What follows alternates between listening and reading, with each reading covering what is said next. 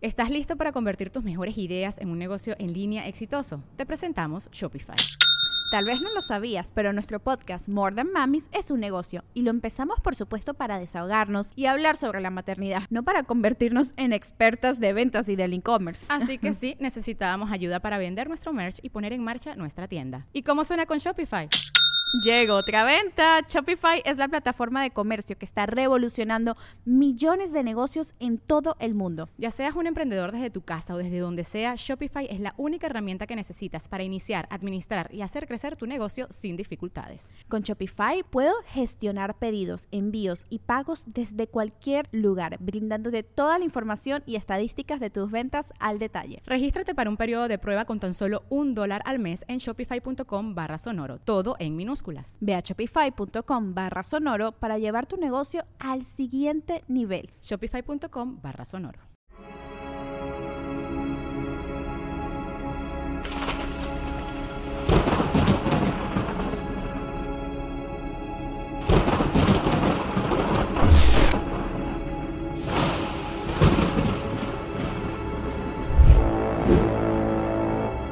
Estaba la nave, decir, la nave y mucha gente alrededor con sus cámaras así. Estamos hablando de que es una especie biológicamente que estuvo orgánicamente en el planeta y que nadie ha descrito y por lo tanto estamos ante pues la oportunidad de descubrir y describir una especie completamente nueva. ¿Y si esas personas quedaron atrapadas en un bucle? ¿Creen que guardando la Ouija o regalándola o quemándola? No, la entidad ya te vio.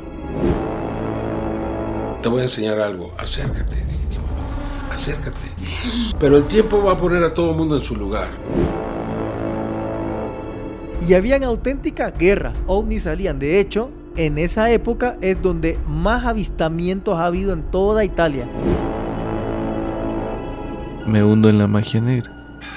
Sí, hubo una persona. Me gritaba cosas. Así pasó como un año. Esta persona se embaraza. Y yo le fui a decir, no lo vas a tener hacían los grimorios en la iglesia al principio, que usaban uno. Piel y, y sangre. La gente empezó a rezar y de repente, de la nada, surge un objeto y aparentemente, aparentemente, pues acabó con un conjunto de tanques, una batería de, de carros de guerra rusos, ¿no?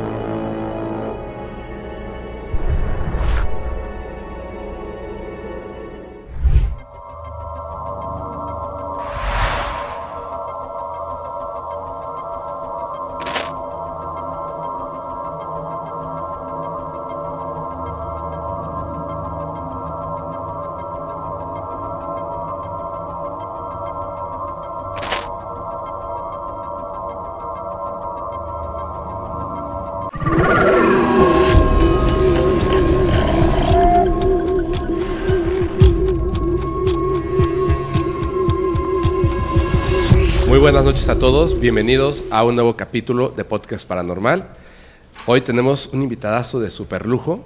Está con nosotros el señor Sixto Paz Wells. ¿Cómo estás? Muy bien, Fepo. Realmente un placer de poder llegar contigo a todos tus seguidores. Estoy súper contento. Fíjate que hace unos días, antes de venir, hace dos días, les, este, les pregunté, porque estamos a punto de acabar la segunda temporada, les pregunté de, de las personas que faltan, o sea, que creo que son súper importantes eh, y que, que, debieran en algún momento participar en el podcast, ¿a quién les gustaría ver? Y pusieron varios nombres y obviamente se repite muchísimo, muchísimo eh, su nombre, se repite muchísimo. Tengo muchas preguntas, pero me gustaría muchísimo si empezamos desde el principio, nos pudiera explicar rápidamente hoy en día a qué se dedica. Bueno, soy escritor, tengo 21 libros publicados, eh, traducidos a algunos idiomas y todos ellos giran en torno a el contacto extraterrestre y a los fenómenos paranormales. Que es cuando comienza su contacto, ¿hace cuánto tiempo? Ya van a ser 50 años. Ya van a ser 50 años. Sí. y creo que, creo que en este caso también, como muchas cosas que de repente la gente que le gustan estos fenómenos sí se da cuenta de esto, no empiezan cuando uno tiene el contacto, sino que además es como si previamente hubieran trazado el camino para uno, ¿cierto? Ciertamente, mi papá ya investigaba los ovnis como un hobby antes que yo naciera. Eh, él fue muy amigo de don Pedro Ferri Santa Cruz, Ajá. ya el gran este, investigador de los ovnis aquí en México y el, el creador del primer Congreso Mundial del Fenómeno OVNI en Acapulco. Entonces, en ese ambiente familiar de las investigaciones de mi padre, eh, nacimos y crecimos y mi padre siempre nos enseñó a pensar, no a creer que esto fuera posible, que en un universo tan grande lo raro no es de que pueda haber vida fuera de la Tierra, lo raro sería que no lo hubiese. A mí en lo personal no me interesaba mucho el tema de los ovnis, pues yo pensaba que si hay extraterrestres están allá y nosotros estamos aquí. Más bien lo que me interesaba era encontrar la respuesta a esas preguntas que todos nos hacemos alguna vez en la vida, ¿no? ¿Quiénes somos? ¿De dónde venimos? ¿Hacia dónde vamos? Había estudiado en un colegio religioso, seguí en la universidad también, en, colegio, en una universidad religiosa, y todo pues era un misterio. Ajá. En la ciencia todo era una teoría, no había nada sólido. Entonces, eh, en el año 73, cuando tenía 17 años, salió, eh, o sea, mi padre fue invitado a dar una conferencia una agrupación yoga y fui acompañándolo. Eh, y me encontré con un grupo de personas que se dedicaban a temas espirituales sin hacer de eso una religión. Y me gustó y me enganché con el tema de la hatha yoga, la mantra yoga meditación y el orientalismo. Al año siguiente, en el 74, sale una noticia en el diario más serio y conservador de Lima, el diario El Comercio, que decía que se había descubierto que el espacio no era un silencio sepulcral como se creía, Ajá. sino que era mucho ruido, mucha bulla, y que estos sonidos podían ser mensajes enviados de otros planetas, de civilizaciones avanzadas que podrían estar intentando comunicarse con sus similares a través de ondas de radio. Hoy día sabemos que querer comunicarse con ondas de radio es lo más ineficiente que hay, Sí. porque las ondas de radio viajan a la velocidad de la luz. Supongamos que tú quisieras comunicarte con un planeta de una estrella a 35 años luz de distancia de entre las más cercanas. Tu onda de radio se demoraría 35 años en ir y la respuesta, si es que la hay, llegaría después de 70 años. Así que imagínate esta conversación. Hola, ¿cómo están ustedes allá? Eh, después de 70 años. Bien, ¿y tú qué tal? O sea, obviamente aprovecharíamos para enviar paquetes de información, pero corremos el riesgo que entre pregunta y respuesta, eh, o ellos dejan de existir o nosotros dejamos de existir. Claro. Ya, entonces no tendría mucho sentido. Tenía que haber una forma que permitiera enviar un mensaje y que el mensaje llegara antes de haber sido enviado. Ahora, ¿eso es posible? Sí, pero entramos en el terreno de lo paranormal, de la percepción extrasensorial. Así es. O sea, que, eh, por ejemplo, una madre se despierta muy temprano por la mañana, angustiada porque ha soñado que su hijo se cae a un río con riesgo de ahogarse. Al muchacho todavía no le ha pasado nada. El muchacho está estudiando a mil kilómetros de distancia en otra ciudad. Entonces ella inmediatamente trata de comunicarse con él, pero lo que no sabe es que el muchacho dejó su, su móvil, su celular en su habitación de la universidad y se ha ido con un grupo de amigos a un campamento a la montaña. Entonces, ella trata de mover cielo y tierra, a último minuto se acuerda de que, de que, de, de la familia de uno de los, de los amigos de- del muchacho, y total, el muchacho al parecer tenía un teléfono satelitar, casi 20 horas después ella logra enviar un mensaje, justo en el momento en el que el muchacho se cae al río con riesgo de ahogarse, y los amigos reciben la llamada y reaccionan y lo logran rescatar.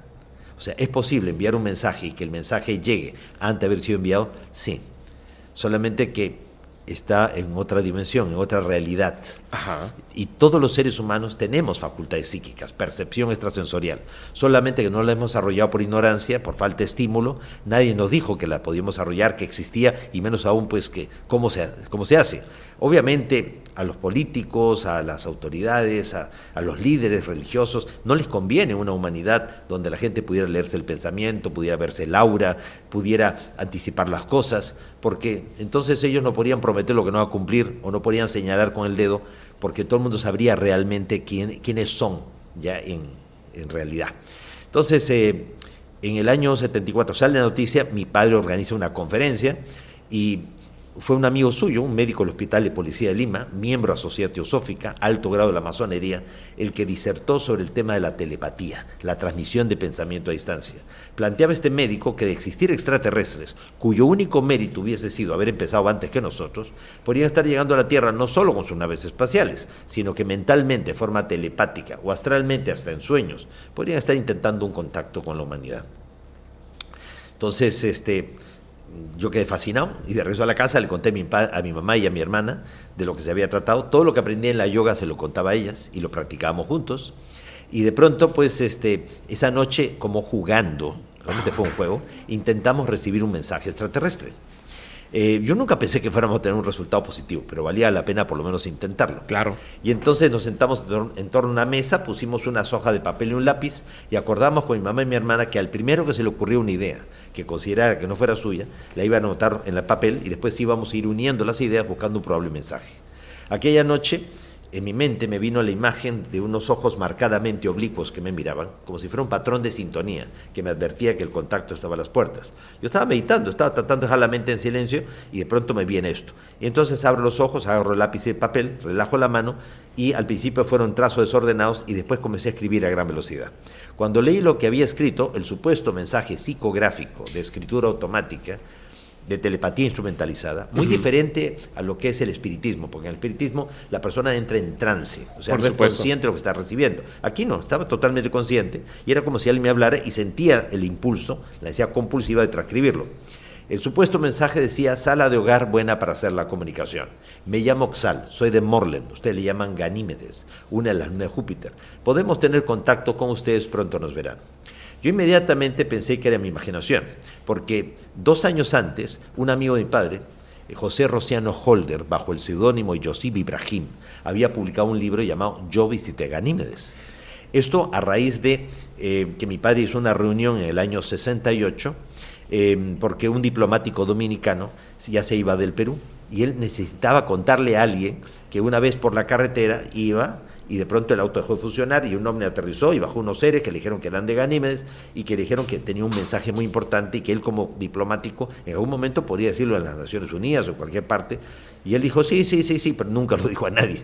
¿ya? Entonces, eh, él eh, vino a, mi- a la casa de mi padre, se lo contó. Ajá. Entonces, mi papá reunió a un grupo de personas ya este, seleccionadas por él, gente de la Fuerza Aérea, amigos, y en Petit Comité les contó la experiencia.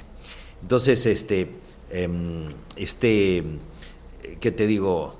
Em, ¿Esta persona, la, Sí, que, escribe el libro? Sí, o sea, el, el señor este, José Rociano Holder, ya le dijo a mi papá, oye, esta historia está buenísima y me parece que valdría la pena, ¿no? Este, escribirle un libro. Sí, pero no puedes mencionar tú porque él no lo ha contado así de una forma reservada. No, no, no.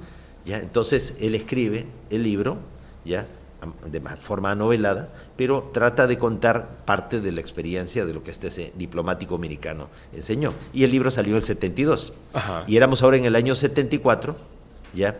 Y de pronto, pues yo recibí eso. Entonces dije, ah, esto es el ambiente familiar, todo esto que está en el ambiente. Entonces mi madre y mi hermana me dijeron, no, nosotros hemos sentido lo mismo, solamente que no lo hemos, no lo hemos escrito. Dije, olvídense su gestión, no puede ser tan fácil, hombre, si no cualquiera tendría contacto. Yo me fui a mi habitación, me olvidé el asunto, pero mi hermana, menor que yo, agarró el teléfono y empezó a llamar a los amigos diciéndoles, oigan, no se imaginan lo que ha ocurrido esta noche.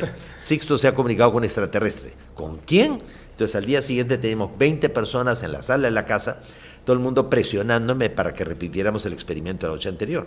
Yo no quería hacerlo porque no quería ni engañarme yo ni engañar a nadie, Claro. menos aún que es ridículo. Pero tanta fue la insistencia que simplemente para demostrarle que no era verdad, porque no podía ser verdad, ya lo intentamos. La mayoría meditó por primera vez en su vida. Y nuevamente siento el mensaje. Entonces, eh, que, que este ser quería comunicarse con nosotros. Y entonces mi hermano Charlie dijo, eh, pídele una prueba, que te diga dónde podemos ir a verle, dónde podemos tener un contacto con él. Entonces nos dijo que fuéramos a 60 kilómetros al sur de Lima, a un lugar en el desierto que se llama Chilca, porque el 7 de febrero del año 74, a las 9 de la noche, veríamos aparecer la nave. Y esa sería la confirmación de que el contacto era real. Entonces, no perdíamos nada yendo, fuimos, pero desde un día antes, para pasar una noche antes en el desierto. O sea, llegaron el 6. Hicimos un campamento ahí en el desierto, ya, yo estaba convencido que no íbamos a ver nada. To- ¿Todos eran muchachos? ¿Todos Éramos, eran- éramos chicos y chicas. Eh, ¿Cuántos años más o menos tenían? El promedio era 16, 18 años, uno que otro 20 años. ¿Tú cuántos años tenías, perdón? 18. 18. Ok. Y se fueron todos un día No, antes. no fuimos. Un, un día antes hicimos campamento. Entonces llega el día de la cita, la hora indicada, el ambiente relajado, chiste, broma, nadie se creía mucho lo del contacto. Cuando de pronto detrás de los cerros se iluminó la noche como si fuera de día. Y hemos visto salir una luz que se desplazó sobre las crestas de las montañas, quedó estable en el horizonte del lado derecho Y de ahí, o sea, el grupo comenzó a decir, tú lo ves, yo también, ¿qué es esa luz? Y es cuando de pronto comenzó a ir descendiendo de los cerros y llegó a colocarse, calculamos, unos 80 metros encima de todos nosotros. Era un techo de luces. Era un objeto en forma de disco, giraba sobre sí mismo con luces multicolores y proyectó una luz como de mediodía. Sentimos pánico, terror, un miedo tremendo. Y algunos de mis, compañeros ingenuamente, queriendo esconderse detrás mío, me decían, Sixto, dile que se vaya, tú eres el que te comunicas con ellos. Y yo decía, pues yo no sé ni cómo funciona esto. Lo último que hubiera imaginado que fuese real y estaba encima de todos nosotros. Entonces todos, no solo yo, todos captamos que nos decían que no bajaban, pues no estábamos preparados. ¿Por te dan miedo? Que había una preparación, un tiempo y un lugar. Entonces de pronto empezó a elevarse y a gran velocidad ya se marchó. Entonces cuando ya vimos que se había ido bastante lejos, saltamos de felicidad, nos abrazamos entre todos, pero no lo podía creer. ¿Por qué nosotros? no? Un grupo de muchachos intrascendentes en un país en vía de desarrollo, no tenía sentido alguno que tuviéramos una experiencia de este tipo. Llegamos a pensar de que como del espacio no se ve que los países sean de diferentes colores, como aparecen en los mapas, ni se ven las líneas punteadas que los dividen, de pronto pues ellos creían que habían bajado pues en Estados Unidos o en Alemania y se habían quedado a mitad de camino en el Perú. Entonces, ya de regreso a la casa, le contamos a mi papá, que era el científico, la experiencia que habíamos tenido. Entonces él se molestó porque pensó que nos estábamos burlando sus investigaciones. Ah, porque él le gustaba hacer investigaciones. Claro, él investigaba el tema Claro. ovni, ¿no? Ya, y además con gente de la Fuerza Aérea y nosotros como que no, no participábamos mucho de lo suyo. Entonces no nos tomó muy en serio. Entonces en esos días intentamos nuevamente pedir una comunicación Ajá. ya, y que le dieran una prueba a mi papá. Entonces nos dijeron este, tal día, tal hora. Entonces le dijimos, papá, estos seres han dicho de que te van a dar un avistamiento para el día sábado y todo. Ya, no, por favor, ya no insistan, que es una tontería, se están burlando. No, papá, este es en serio. Y tanto le insistimos que mi papá accedió a ir. Entonces fue con un grupo de militares llevando telescopios, prismáticos, largavistas, con la intención de hacer una sesión de astronomía al aire libre, ya para no perder el tiempo, pues estaba convencido que no iba a haber nada. Entonces detrás de los cerros salió un objeto en forma de cilindro, Ajá. calcularon ellos, medía unos 150 metros de largo, estaba inclinado y luego se enderezó y a velocidad dirigible comenzó a pasar por encima del valle y todos ahí alucinados y, y mi papá el primero diciendo no puede ser posible tantos años investigando el tema ovni y al final estos seres vienen a tener contacto con mis hijos y no conmigo qué injusto entonces al mes ya éramos ocho personas entre chicas y muchachos que podíamos recibir las mismas respuestas a las mismas preguntas ya sea que estuviéramos todos juntos o cada uno por separado y ya no solamente era un ser llamado Oxal, aparecían otros como Culba, Zampiac, Anitat, Met, Regesun, Antarel, Osim, Erjabel, que decían venir de diversos planetas y estar todos ellos coludidos para eh, esta experiencia de contacto con nosotros. Como si fuera una sociedad. Como si fuera realmente Un grupo, ¿no? un grupo este, designado. Y entonces ellos comenzaron a decirnos que nuestra galaxia, la Vía Láctea, Ajá. tiene un gobierno compuesto por 24 seres, a los que ellos llaman los 24 ancianos de la galaxia, o el Consejo de la Confederación de Mundos. Y que debajo de estos 24 ancianos hay todo un orden jerárquico de civilizaciones. Están los llamados ingenieros genéticos o sembradores de vida, una suerte de jardineros cósmicos. Más abajo los guardianes y vigilantes. Y más cerca a nuestros los instructores. Y que los 24 ancianos son los que disponen quiénes, bajo qué condiciones, pueden venir a un planeta como el nuestro a echarnos una mano o a impedir de que nadie pueda entorpecer nuestro proceso evolutivo y pueda actuar de forma arbitraria. Que naves como la que se estrelló en Roswell en el año eh, 47, Ajá. O el ovni que se estrelló en Paiguano de Chile en, en el año 98, 1998, o la de Barquina, Brasil, o de la zona del silencio aquí en México. Esas naves han sido derribadas por otras naves que están cuidando la Tierra de quienes no vienen con buenas intenciones. Entonces, eh, comenzamos a recibir mensajes y una o dos veces al mes salíamos para tener avistamientos y veíamos aparecer un objeto, dos, hasta tres, o uno solo que se dividía en varios, o uno solo que soltaba un racimo de pequeñas esferas que revoloteaban alrededor nuestro y nosotros empezamos a llamar caneplas o Foo Fighters, una suerte de drones extraterrestres. Pequeñas, esferas pequeñas. Unos 30 centímetros de diámetro hasta metro y medio. Ah, más ok. grandes. Sí, el clásico orbe de luz que. No, los orbes son eh, solamente aparecen en las fotografías o en las filmaciones y no son visibles al ojo humano. Ajá. Ya los las caneplas o los Foo Fighters Sí. son metálicos, son y pueden atravesar una pared ciertamente, Sí. pero tú los puedes ver con el ojo humano. Sí, como que pasaran de la parte sólida como plasmática, ¿cierto? Así es. En la Segunda Guerra Mundial se registraban muchos de estas esferas eh, atravesando el fuselaje de los, de los Lancaster, de los Messerschmitt, ¿ya? Y, y tenían el comportamiento como el de la curiosidad de un niño, porque observaban todo, ¿ya? Y, y no eran fracciones de segundo, por lo cual no se le puede categorizar esto como, como una especie de rayo en bola o un, Ah, o un sí. fenómeno de plasma. Sí, No, era, es- era realmente algo metálico y todo. Claro. Bueno, Entonces, ya para el mes de junio del año 74, el grupo había crecido mucho, éramos como 60 o 70 personas los que íbamos a cada salida. Entonces de pronto estos seres, a los que empezamos a llamar los guías, los hermanos mayores, nos dijeron a partir de la próxima salida, vayan en grupos no mayores de siete personas, grupos de afinidad y de sintonía, preparándose para lo que va a ser el contacto físico. Ah, ok.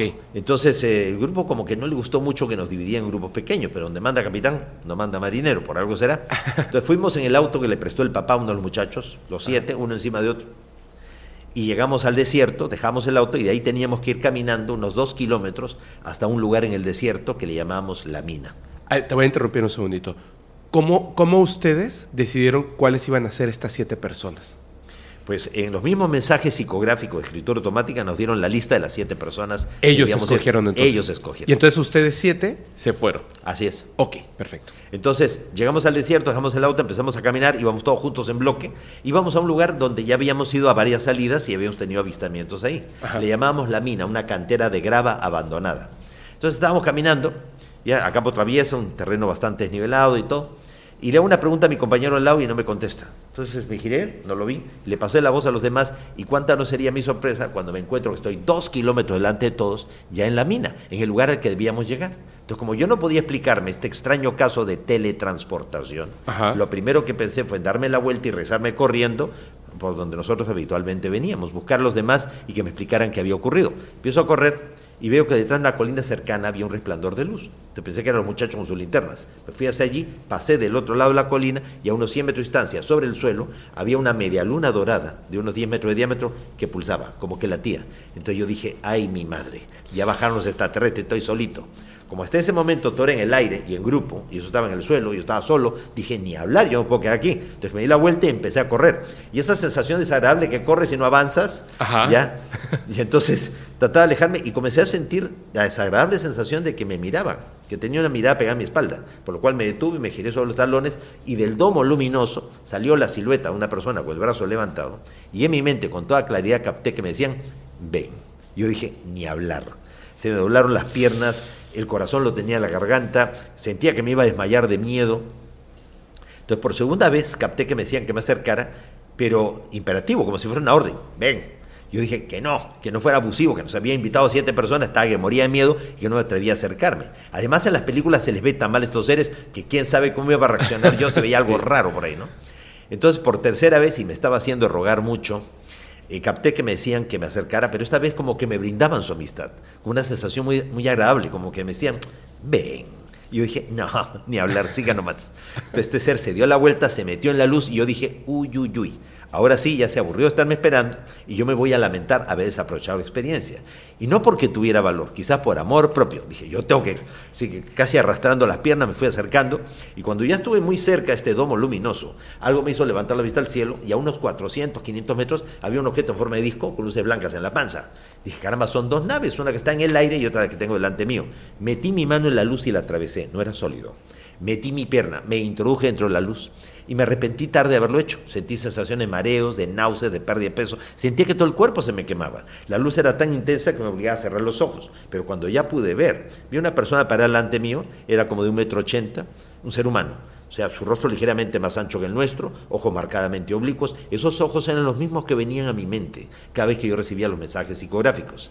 Poco pelo, pero lacio que le caía detrás de los hombros. Parecía un coreano, un mongol no oriental. Y parecía un físico culturista, pues se le veía muy fuerte. Tenía un traje como un jogging deportivo, un color claro. Hacía gestos y la comunicación fue mental. Yo le captaba con toda claridad que me decía, mira, yo soy Yuxal, el mismo ser que se ha comunicado contigo desde el principio. Y esto que tú has atravesado es un sendra, un portal dimensional, un umbral en el espacio-tiempo. Él me dijo que ellos a través de su tecnología y su poder psíquico son capaces de desmaterializar a una persona, anulando su cohesión molecular, parte de su peso atómico y proyectarlo a otro lugar. Según él, yo lo acompañaría a Morlen, a Ganímedes, a 600 millones de kilómetros de distancia de la Tierra, una de las lunas de Júpiter, y que el tiempo que yo viviría allí no correspondería al tiempo de acá. Yo en ese momento no estaba para creerle o no. Si él lo dice, vamos a ver qué pasa, ¿no? Entonces casi por inercia lo he seguido y a los pocos pasos hemos aparecido en un lugar distinto a lo que es el desierto al sur de Lima. Al fondo un valle entre montañas, se podían ver grandes cúpulas, a manera de grandes domos o iglus. Y ocupando unas 15 a 18 veces el horizonte en relación a lo que tú verías el Sol, el planeta Júpiter. Entonces, yo no lo podía creer, me peñiscaba, yo decía, ¿qué es esto? ¿Dónde estoy? ¿Cómo, es? ¿Cómo llegué aquí? Entonces, podía respirar. Entonces, él me explicaba de que ellos han creado un microclima y una microatmósfera que solamente envuelve sus ciudades y los alrededores, obviamente, y que estas ciudades se extienden en el subsuelo de las lunas, y que debajo del hielo de la superficie hay océanos tan grandes como lo de la Tierra. Eso está publicado en el año 74. Y en el 2015, el telescopio espacial Hubble detectó océanos tan grandes como lo de la Tierra, ¿ya? debajo del hielo de la superficie de Ganímedes. Entonces, una de, una de las eh, afirmaciones que vas a encontrar mucho de los detractores, de la gente que habla mal de todo lo que yo hago y, y de lo que planteo y en internet, es, Sisto Paz es un charlatán porque siempre repite lo mismo. Tiene una ventaja el hecho de repetir siempre lo mismo, porque el tiempo no pasa por gusto. Y Claro. Y, cuando las cosas se van demostrando, mira, lo que este señor había dicho y que todo el mundo pensaba que era un charlatán que se estaba inventando, pues resulta que era verdad, ¿no es cierto? De Entonces, hecho, sí. eh, perdóname que te interrumpa, te, te quiero hacer dos comentarios rápidamente y tengo varias preguntas de lo que va hasta ahorita del tema. Eh, yo en algún momento, pues te, digo que desde los ocho años yo ya te había visto en ¿Y usted qué opina con Nino Canún? O sea, a varias personas y estuve muchísimo tiempo siguiéndoles el hilo hasta la fecha, de todo lo que van haciendo y de todas las cosas que dicen. En algún momento antes de comenzar con el podcast, yo le pregunté, o no le pregunté, yo le dije a una persona muy cercana a mí, dije, mira, no es que yo no le crea a ciertas personas, pero se me hace raro que Sixto Paz siempre dice lo mismo. Y me dijeron, pues si dijera algo distinto, es cuando debieras de dudar, ¿no? Y yo pensé, pero entiendo que la gente le pregunta tantas veces que repita mismo, una y otra sí. vez, que ya estás, es, se vuelve como un diálogo aprendido. Con el podcast, yo cuento como una mini experiencia que tuve y como me la vuelven a preguntar, de repente yo estoy viendo los capítulos y digo, justo lo que yo había criticado de Sixto Paz, sueno igual, porque pues ni modo que cambie mi vivencia. Así no es. puede cambiar tu vivencia, tu memoria es tu memoria. Pero aparte de eso, los escépticos quieren que cambies el, el relato. Te voy- Ya, porque están pendientes de eso para decir, mira, ve, Se equivocó, se ya equivocó, dijo ya otra dijo, cosa". otra cosa. Entonces, y no la puedes cambiar, ¿por qué? Porque en estas experiencias nos acompañaron otras personas Sí. que también fueron testigos de todo esto. Y durante todos estos años esas personas siempre han confirmado, fue así, lo vivimos con él, ahí estuvimos. Te voy, te voy a comentar algo aquí entre nos, sin decir nombres, porque son, son Eso es- amigos míos. Eso no tiene importancia. Una persona, una persona eh, importante, eh, hace mucho tiempo te acompañó en, en un evento y me, me- así me lo comentó así de frente. Y yo le dije, oye, pero, o sea, ¿cómo puedes dudar? Y me dijo, no dudo. No entiendo, que no es lo mismo.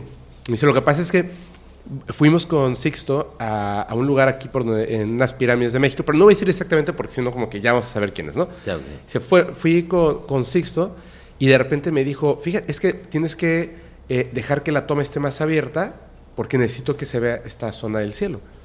Pero así como que apúrate, ¿no? Así de, ¿pero por qué? Y de repente era así, es que ya van a llegar. Y apareció una nave extraterrestre en el día. Y le digo, pero a ver, a ver, a ver, a ver. ¿Cómo podría un ser humano de la nada simplemente acordar una fecha y un horario donde va a aparecer una nave, incluso saber la posición del cielo donde va a estar? Le o sea, ¿cómo puedes tú dudar de, de Sixto? Y me dijo, no dudo, sino que no entiendo. O sea, no me cabe en la cabeza cómo es esta parte. Y es justo donde quiero yo entrar a este tipo de preguntas. Por ejemplo, cuando tú estás entrando a este domo, él te había dicho ven, pero él ya se había metido, este ser. ¿Qué fue lo que te hizo cruzar esto? ¿No te dio miedo, radiación, el calor que sentías, algo que dijeras voy a exponer mi vida? Hacía rato que estaba con miedo, lo que pasa es que tenía curiosidad. Era la curiosidad. Y la curiosidad fue siempre mayor que el miedo. Ok. Eso fue lo que aprendí de mi padre. Ahora, cuando estabas dentro ya de este lugar, que estabas comunicándote, eh, supongo que te, te entraron muchísimas preguntas, ¿no? Ya en el momento en el que ya estás físicamente con un ser, por ejemplo, em, que te explicó lo de, supongo que tuviste la pregunta de cómo es que estoy respirando, ¿no?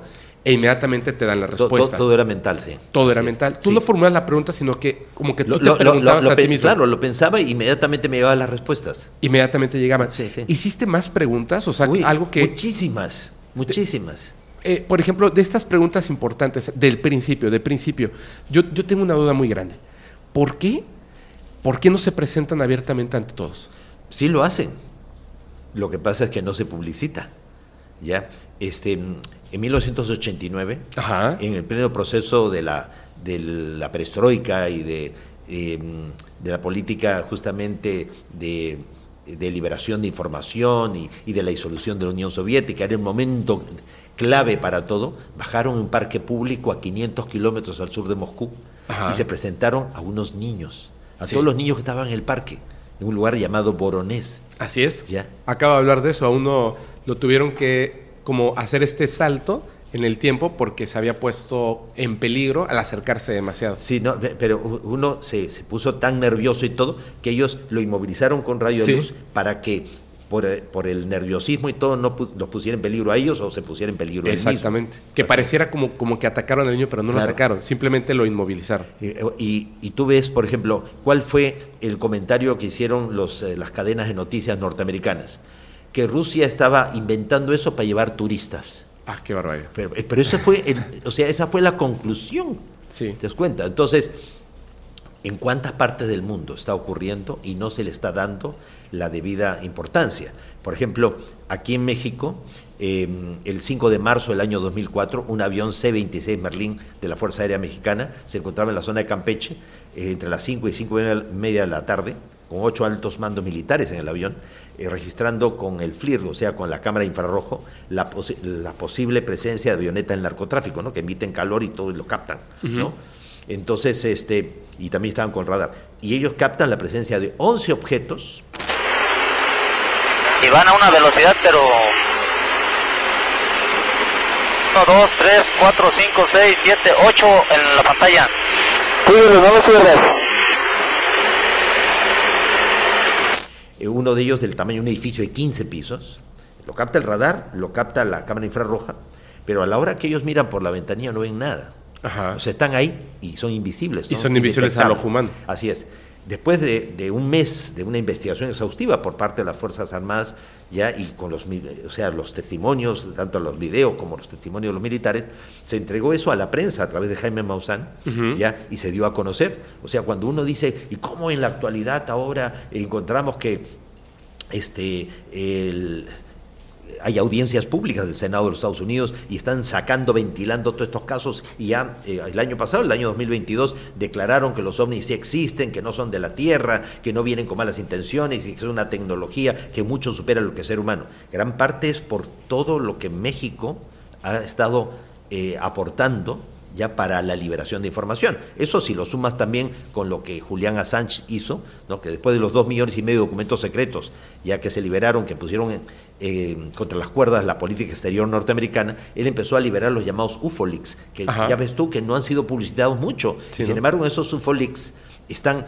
eh, directivas de parte del gobierno norteamericano a las distintas embajadas, consulados y bases militares de cómo tratar el tema ovni y ya sugiriendo los distintos tipos de razas extraterrestres que existen y cómo actuar frente a cada una de ellas. O sea, documentos que son fabulosos, impresionantes, y sin embargo nadie se ha preocupado en, publicitarle y darle la fuerza que debería tener a esos UFOLIX, pero todo eso ha ido sumando y ahora se ha decantado en estas audiencias públicas que han llevado a gente como por ejemplo Sean Kirkpatrick, que es el enlace del Pentágono con la NASA, a declarar de que sí, a que ellos tienen, visto que hay unos objetos en forma de cilindro que están soltando como drones o objetos en la atmósfera y todo, y con el aval de, de Avi Loeb, o sea que es eh, el, decano de la Facultad de Astronomía y Astrofísica de la Universidad de Harvard, o sea, no es cualquier persona. No, no sé. Entonces, por eso, digo, estamos en un momento alucinante.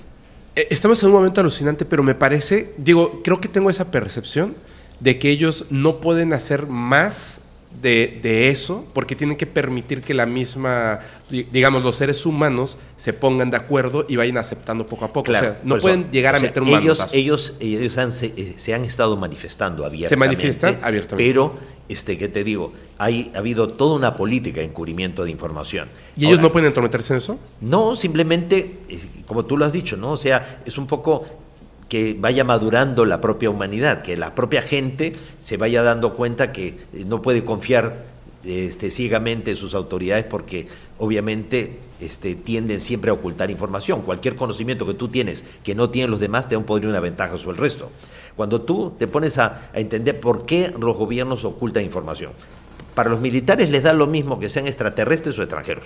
Desde el momento en que un objeto volador no identificado invade tu espacio aéreo sin que tú lo puedas evitar, es un problema de seguridad nacional. Entonces, de cara a los contribuyentes, estás haciendo el ridículo porque no puedes evitarlo.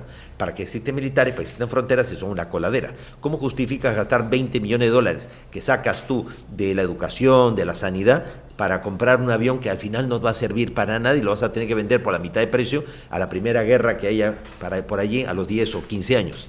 y al final también quién se queda con ese dinero, a dónde van las comisiones. Es un negociado. Todos los grandes fabricantes y traficantes de armas están en las grandes potencias. Entonces te acabaría el negocio, porque frente a los visitantes todos tendríamos que unirnos como una sola gran nación con un solo gran gobierno mundial. Entonces desaparecería, se reduciría al mínimo la clase política, cantidad de ellos se quedaría sin trabajo ya este eh, ¿qué te digo? se acabaría el contrabando en la frontera, pues no habrían fronteras, eh, no habría deuda externa porque no habría quién debiera qué a quién, claro. y se acabaría la pobreza en el mundo. ¿Y tú crees que eso le conviene ya al, Club de París, al Fondo Monetario Internacional? Por favor, hombre. No, pues es que no van a soltar el poder de ninguna forma.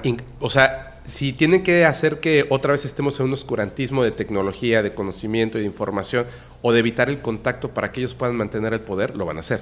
Lo, va, lo, voy, a intentar, pero ya llega un momento en el cual ya es un poco difícil ya eh, ir contra la corriente como está yendo a las cosas de la actualidad. No hay tirano que viva por siempre. Sí, entonces cuando, nosotros estamos, o cuando yo estaba ya en esa experiencia, hemos ido caminando y este y él me, me decía pues que que todas esas construcciones, esas estructuras todas redondeadas, era porque ellos evitan los ángulos, porque los ángulos como que tienden a atrapar la tensión, la agresividad de las personas, como que cortan el flujo de la energía, como que ellos evitan los ángulos, todo era redondeado. Entonces pude ver hombres, mujeres, algunos niños, me dijeron que ellos mantienen la relación sexual para la procreación, que tienen que tener cuidado con la explosión demográfica porque cada uno de ellos vive entre 2.000 a 3.000 años los nuestros, ya que dominan la regeneración celular con el poder de la mente, además de una adecuada metodología de vida. Ellos no tienen elecciones democráticas, ellos tienen desarrollada la clarividencia, o sea, estimulan tanto la glándula pituitaria que tienen desarrollado lo que se conoce como el tercer ojo, la visión psíquica. O sea, tú puedes ver con los ojos, pero también con la mente. Eso se llama clarividencia. Tú puedes eh, comunicarte con la palabra, pero también con la mente. Se llama telepatía. Tú puedes tocar un objeto y a través del tacto saber si es rugoso, liso, frío caliente. Pero a través del tacto también puedes saber la historia del objeto. Así es. A, quién le perteneció, si el dueño del objeto está vivo, está muerto, está cerca, está lejos. Eso se llama dermóptica, dermopiel, óptica, visión, visión a través de la piel. Interpol, Scotland Yard, FBI utiliza psíquicos para resolver casos delictivos que no pueden ser resueltos por la vía normal, cuando quieren resolverlos. ¿ya?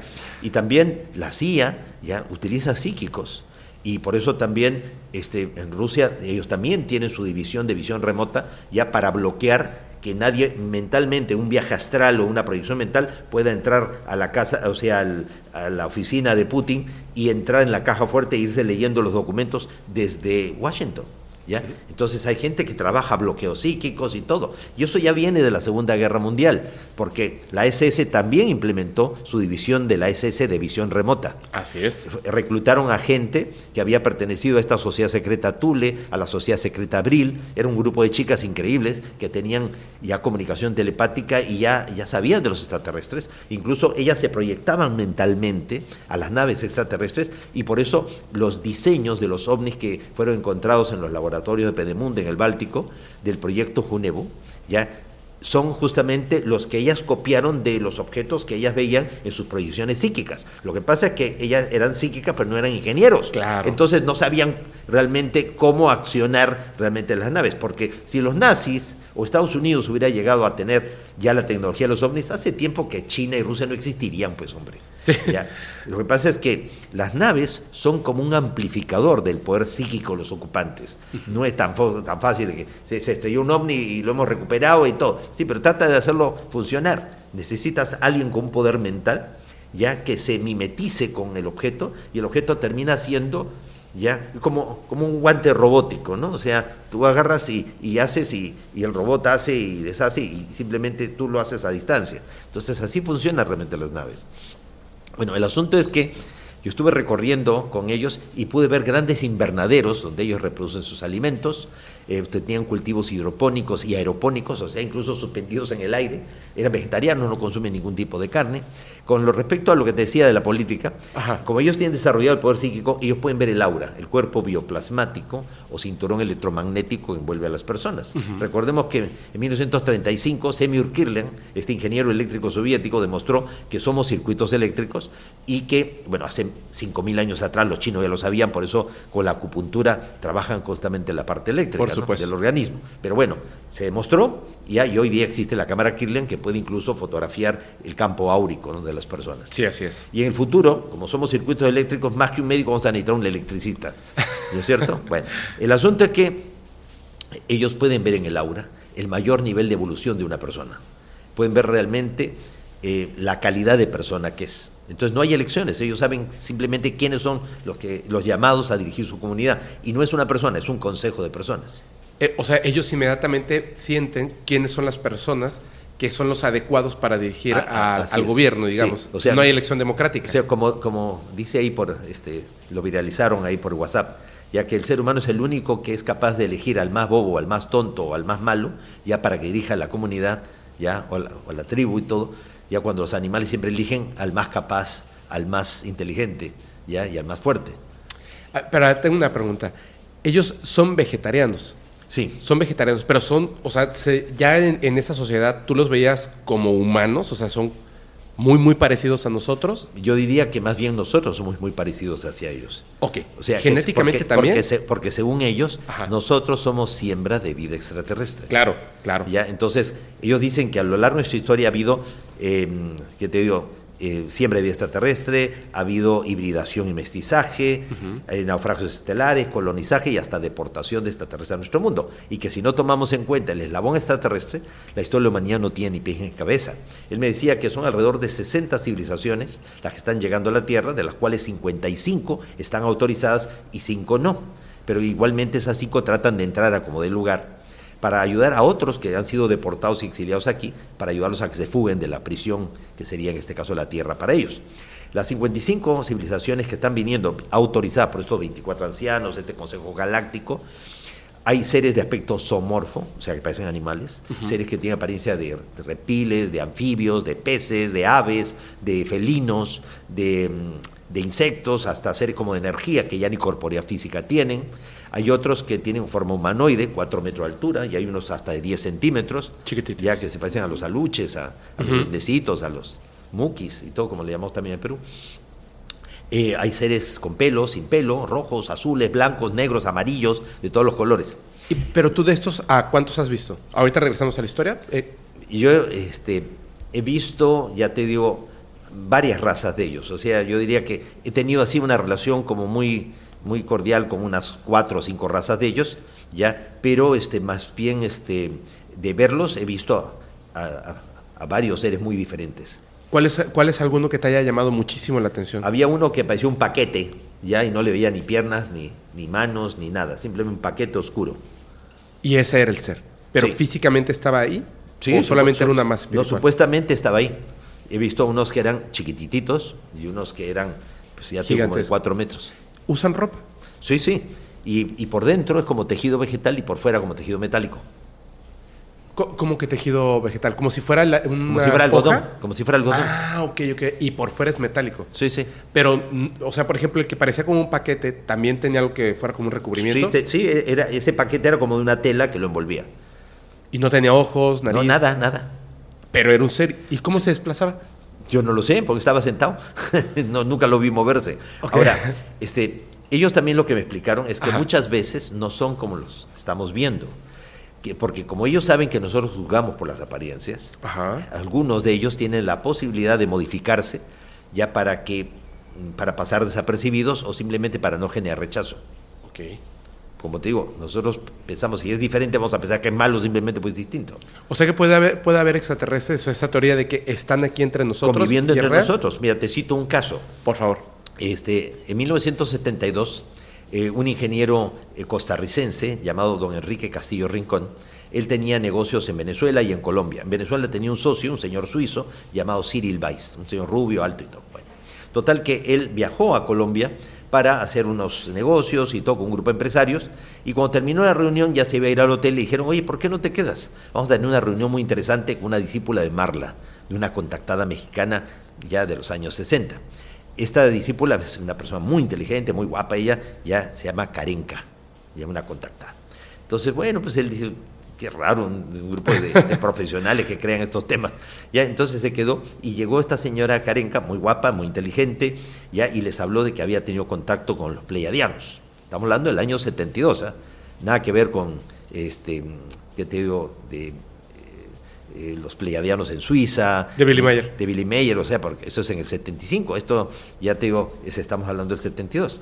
Entonces, eh, ella dijo que había recibido un mensaje. ¿ya? Es la, la misma respuesta a cómo podía uno saber de qué iban a aparecer. Porque uno recibe mensajes psicográficos y cuando recibes mensajes psicográficos, en tu mente te vienen imágenes. Y yo lo que veía eran las imágenes del lugar en Teotihuacán donde iban a aparecer. O sea, no es que te lo estás inventando, o, o intuición, o ellos te hacen caso a, eh, van a aparecer ahí, o sea, ya saben, ahí, no, no, por favor, nada que ver. O sea, te muestran imágenes realmente dónde puede darse el contacto. Entonces, por eso ya sabes más o menos, a- aparte yo había estado en Teotihuacán muchas veces, ¿ya? Y conocía Teotihuacán, pues no, no a la palma, como la palma de mi mano, pero realmente sí lo he recorrido porque O sea, es inmediatamente un lugar cuando magnífico. Te ponen la imagen y dices Teotihuacán. Eh, Claro, y, y aparte de Teotihuacán, ¿y ¿qué parte de Teotihuacán? ¿Ya? ¿Te das cuenta? Bueno, entonces, eh, en ese momento, pues este, eh, le dice Karenka a ellos de que ha recibido un mensaje que en un lugar llamado La Calera va a aparecer un ovni. Entonces, La Calera es detrás de la montaña Monserrat, a espaldas de, de Bogotá. Entonces se fueron todos para allá. Y él también, así de pura curiosidad, y el ovni apareció. O sea, cuando ya parecía que ya pasaba la noche y no aparecía nada, y ya querían irse, él, él estaba que se moría de frío porque él viene de tierra caliente, les pedía, por favor, no podemos ir. Ya, y entonces apareció el ovni y el ovni aterriza. Entonces él, por su misma curiosidad científica, se acercó y ve bajar a dos seres ya eh, humanoides, o sea, humanos, de apariencia nórdica, con trajes brillantes, y le pareció reconocer a uno de ellos como su socio comercial en, en Caracas. Y entonces le dice, Cyril, ¿eres tú? Eh, entonces el ser le dice, mira, este, Enrique, mi nombre real es Krisnamer y mi compañero es Cromacán y somos pleiadianos. Y ciertamente yo he asumido la personalidad de Cyril Weiss y vivo pues ahí en, en Caracas, en Venezuela, ¿ya? Y que hay algunos de nosotros infiltrados en medio de tu, eh, de tu sociedad tomándole el pulso a la sociedad humana. Ahora tengo una pregunta. ¿Tú alguna vez has conocido a una persona extraterrestre? O sea, sí he tenido contacto con, ya te digo, con Oxal, con Antarel y todo, pero no, ¿Pero que vive aquí? no, no infiltrados entre nosotros, no. No. Yo no. Ok. Pero conoces gente que sí. No, el caso Ah, de- bueno, este caso. Yo Este conocí caso, personalmente a Enrique Castillo Rincón, estuve en programas de radio junto con él en Colombia y en otras partes, y una persona magnífica. ¿Y cuando fue descubierto el socio tuvo que irse? ¿O continuó? No, pues o sea, durante un tiempo Enrique mantuvo la discreción. ¿no? Qué bueno. No lo iba a poner en evidencia, porque si no... Peligrosísimo, Sí, claro. sí, sí, sí. Ok, ok. Bueno, entonces continuamos. Ah, En este, ¿Estabas ahí? ¿Habías, ¿Estabas viendo a la Sí, sociedad? yo, yo lo calculo haber estado unos cuatro o cinco días con ellos allá. ¿Te dieron un lugar para que durmieras? Ya hay cosas que no las recuerdo. Ajá. Ya. Eh, o sea, es como cuando tú, por ejemplo, te vas, eh, te vas una semana, y te vienes a Cancún una semana al hotel y, ahí- y te piden, bueno, cuéntanos qué hiciste y todo, Uy, bueno, no hice esto y todo. ya, oye, pero has contado todo en media hora y, y te fuiste una semana y, y- y- y ¿qué más? Sí, O pues sea, no recuerdo que comí. Claro, todos los días que fuiste a comer es como si fuera uno solo. Todos los días que fuiste a la playa fue como uno solo. ¿ya? Y al final te sale una historia súper resumida. Y tú dices, uy, ¿verdad? Y fue una semana y ¿por qué lo he contado tan corto? ¿no? ¿Pero te dieron de comer? En esa ocasión no. Que yo recuerde. Tu cuerpo no lo necesitaba. No, no. O sea, es como si algo hubieran hecho ellos, ¿no? o, o simplemente como que estaba en otra realidad o estaba, estaba y no estaba, una cosa así. Bueno, el asunto es que me llevaron a un edificio donde, que, en forma de cono truncado y me mostraron una especie como de pantalla de gas suspendida en el aire. Ok. ¿ya? Este, hoy día le llamaríamos una pantalla holográfica, pero Ajá. en ese entonces no habían términos de ese tipo. Entonces, para mí era una pantalla como de gas suspendida en el aire. ¿ya? Y, y eso está escrito, está publicado en el año 74. ¿ya? Y me mostraron una serie de imágenes de lo que según ellos sería el futuro de la Tierra. Entonces, ellos me explicaron que cada 26.000 años, del centro de nuestra galaxia, llega un pulso ya de luz violeta que es una energía que genera una mutación generalizada en todo el sistema solar. Y que los cambios climáticos ya son cíclicos y de origen cósmico provenientes, o sea, producidos por este pulso galáctico, Ok. ya, proveniente del centro de la galaxia, y que en el centro de la galaxia no hay un agujero negro supermasivo, sino lo que es, un- es una estrella supermasiva, pero que funciona como un portal dimensional. Decir eso en el año 74 es ridículo, porque supuestamente en el centro de la galaxia hay un agujero negro y un agujero negro nunca sale nada. Pues en el mes de noviembre del año 2010, el telescopio espacial Fermi de rayos gamma detectó el pulso de luz violeta emitido por el centro de la galaxia, que se ha calculado tiene un diámetro superior a los 25.000 años luz. Y en los documentos oficiales y secretos que se mantenían de la NASA, que ya salieron a la luz, dicen que serían, al parecer, sería el culpable de la verdadero causante del cambio climático y que la contaminación ambiental por el- del ser humano simplemente acelera el proceso. Claro. Pero que lo genera es esto. ¿Por qué? Porque el, el Sol está, ha entrado en convulsión, tormentas solares, manchas solares, eh, Júpiter se está decolorando, Neptuno, Plutón han cambiado de color, eh, Saturno está registrando megahuracanes y tornados ciento veces más potentes que la Tierra.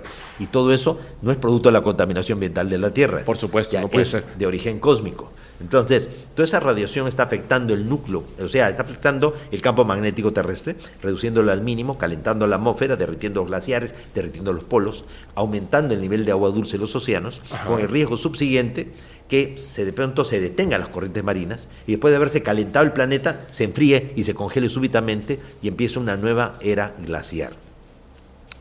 Eh, entonces, eh, también esta, esta radiación, sea, está afectando el núcleo de la Tierra y está haciendo que el planeta tenga convulsiones internas y se hinche y sufra lo que se conoce como la gran expansión tectónica. Al hincharse el planeta, las placas chocan más violentamente entre sí o se alejan más violentamente entre sí, generando terribles eh, terremotos, eh, tsunamis y todo. Actividad O volcánica. sea, o sea, o sea, si la Tierra es un pedacito de sol en proceso de enfriamiento, cada vez debería haber menos volcanes, menos terremotos, no más, menos. Sin embargo, está aumentando. Y esto es debido a esa influencia. Entonces, la Tierra se ha tornado sísmica, volcánica, telúrica y tormentosa. ¿Y cómo nos estamos comportando todos los seres que habitamos el planeta? Sísmicos, volcánicos, telúricos y tormentosos. Y como la Tierra es como una bobina, es como un, un electroimán, entonces tiene también una, tiene una actividad eléctrica, tiene una frecuencia, que es la famosa resonancia Schumann, del 7.83 hercios por segundo. Así es. Y ahora, pues, o sea, hace unos años se había subido a 13 y ahora como que se disparó a 18. Ajá. Entonces, eh, pues son mucha violencia, mucho desequilibrio, eh, mucha locura, y todo se estaría debiendo al desequilibrio del planeta, pero que todo esto tiene un origen cósmico y cíclico. Como te digo, el tiempo no pasa por gusto y en noviembre del 2010 se confirmó lo que estos seres nos habían dicho. Estando allí en, también ahí en, en Morlen, en Ganimes y todo, ya ellos nos dijeron ya este, muchas cosas. Ya, por ejemplo, que no habían sido los norteamericanos los primeros en llegar a la Luna, sino que habían sido los rusos. ¿Los rusos? Sí, ya. Y que así como los rusos siempre estuvieron un paso por delante Ajá. en la astronáutica, de que pusieron el primer satélite, el Sputnik, que también pusieron el primer animalito dando vueltas, la proyecta Laika, Ujú. pusieron al primer astronauta orbitando alrededor de la Tierra, que no era Yuri Gagarin, fue otro astronauta, solamente que ese otro astronauta hizo un, vi- un viaje espectacular y cuando rezó se estrelló. Entonces era muy mala imagen para la Unión Soviética que su astronauta se hubiera pegado un tortazo a último minuto. Entonces hubo que esperar a enviar a Yuri Ah. Gagarin ya para que hiciera el vuelo perfecto para recién publicitarlo. Hoy día se sabe también que los rusos fueron los primeros en hacer la caminata espacial fuera de la nave, no los astronautas del Géminis. El problema es que cuando el astronauta sale de la cápsula y, camina en el espacio, su traje se hinchó. Entonces después no tenía forma de volver a entrar dentro de la cápsula.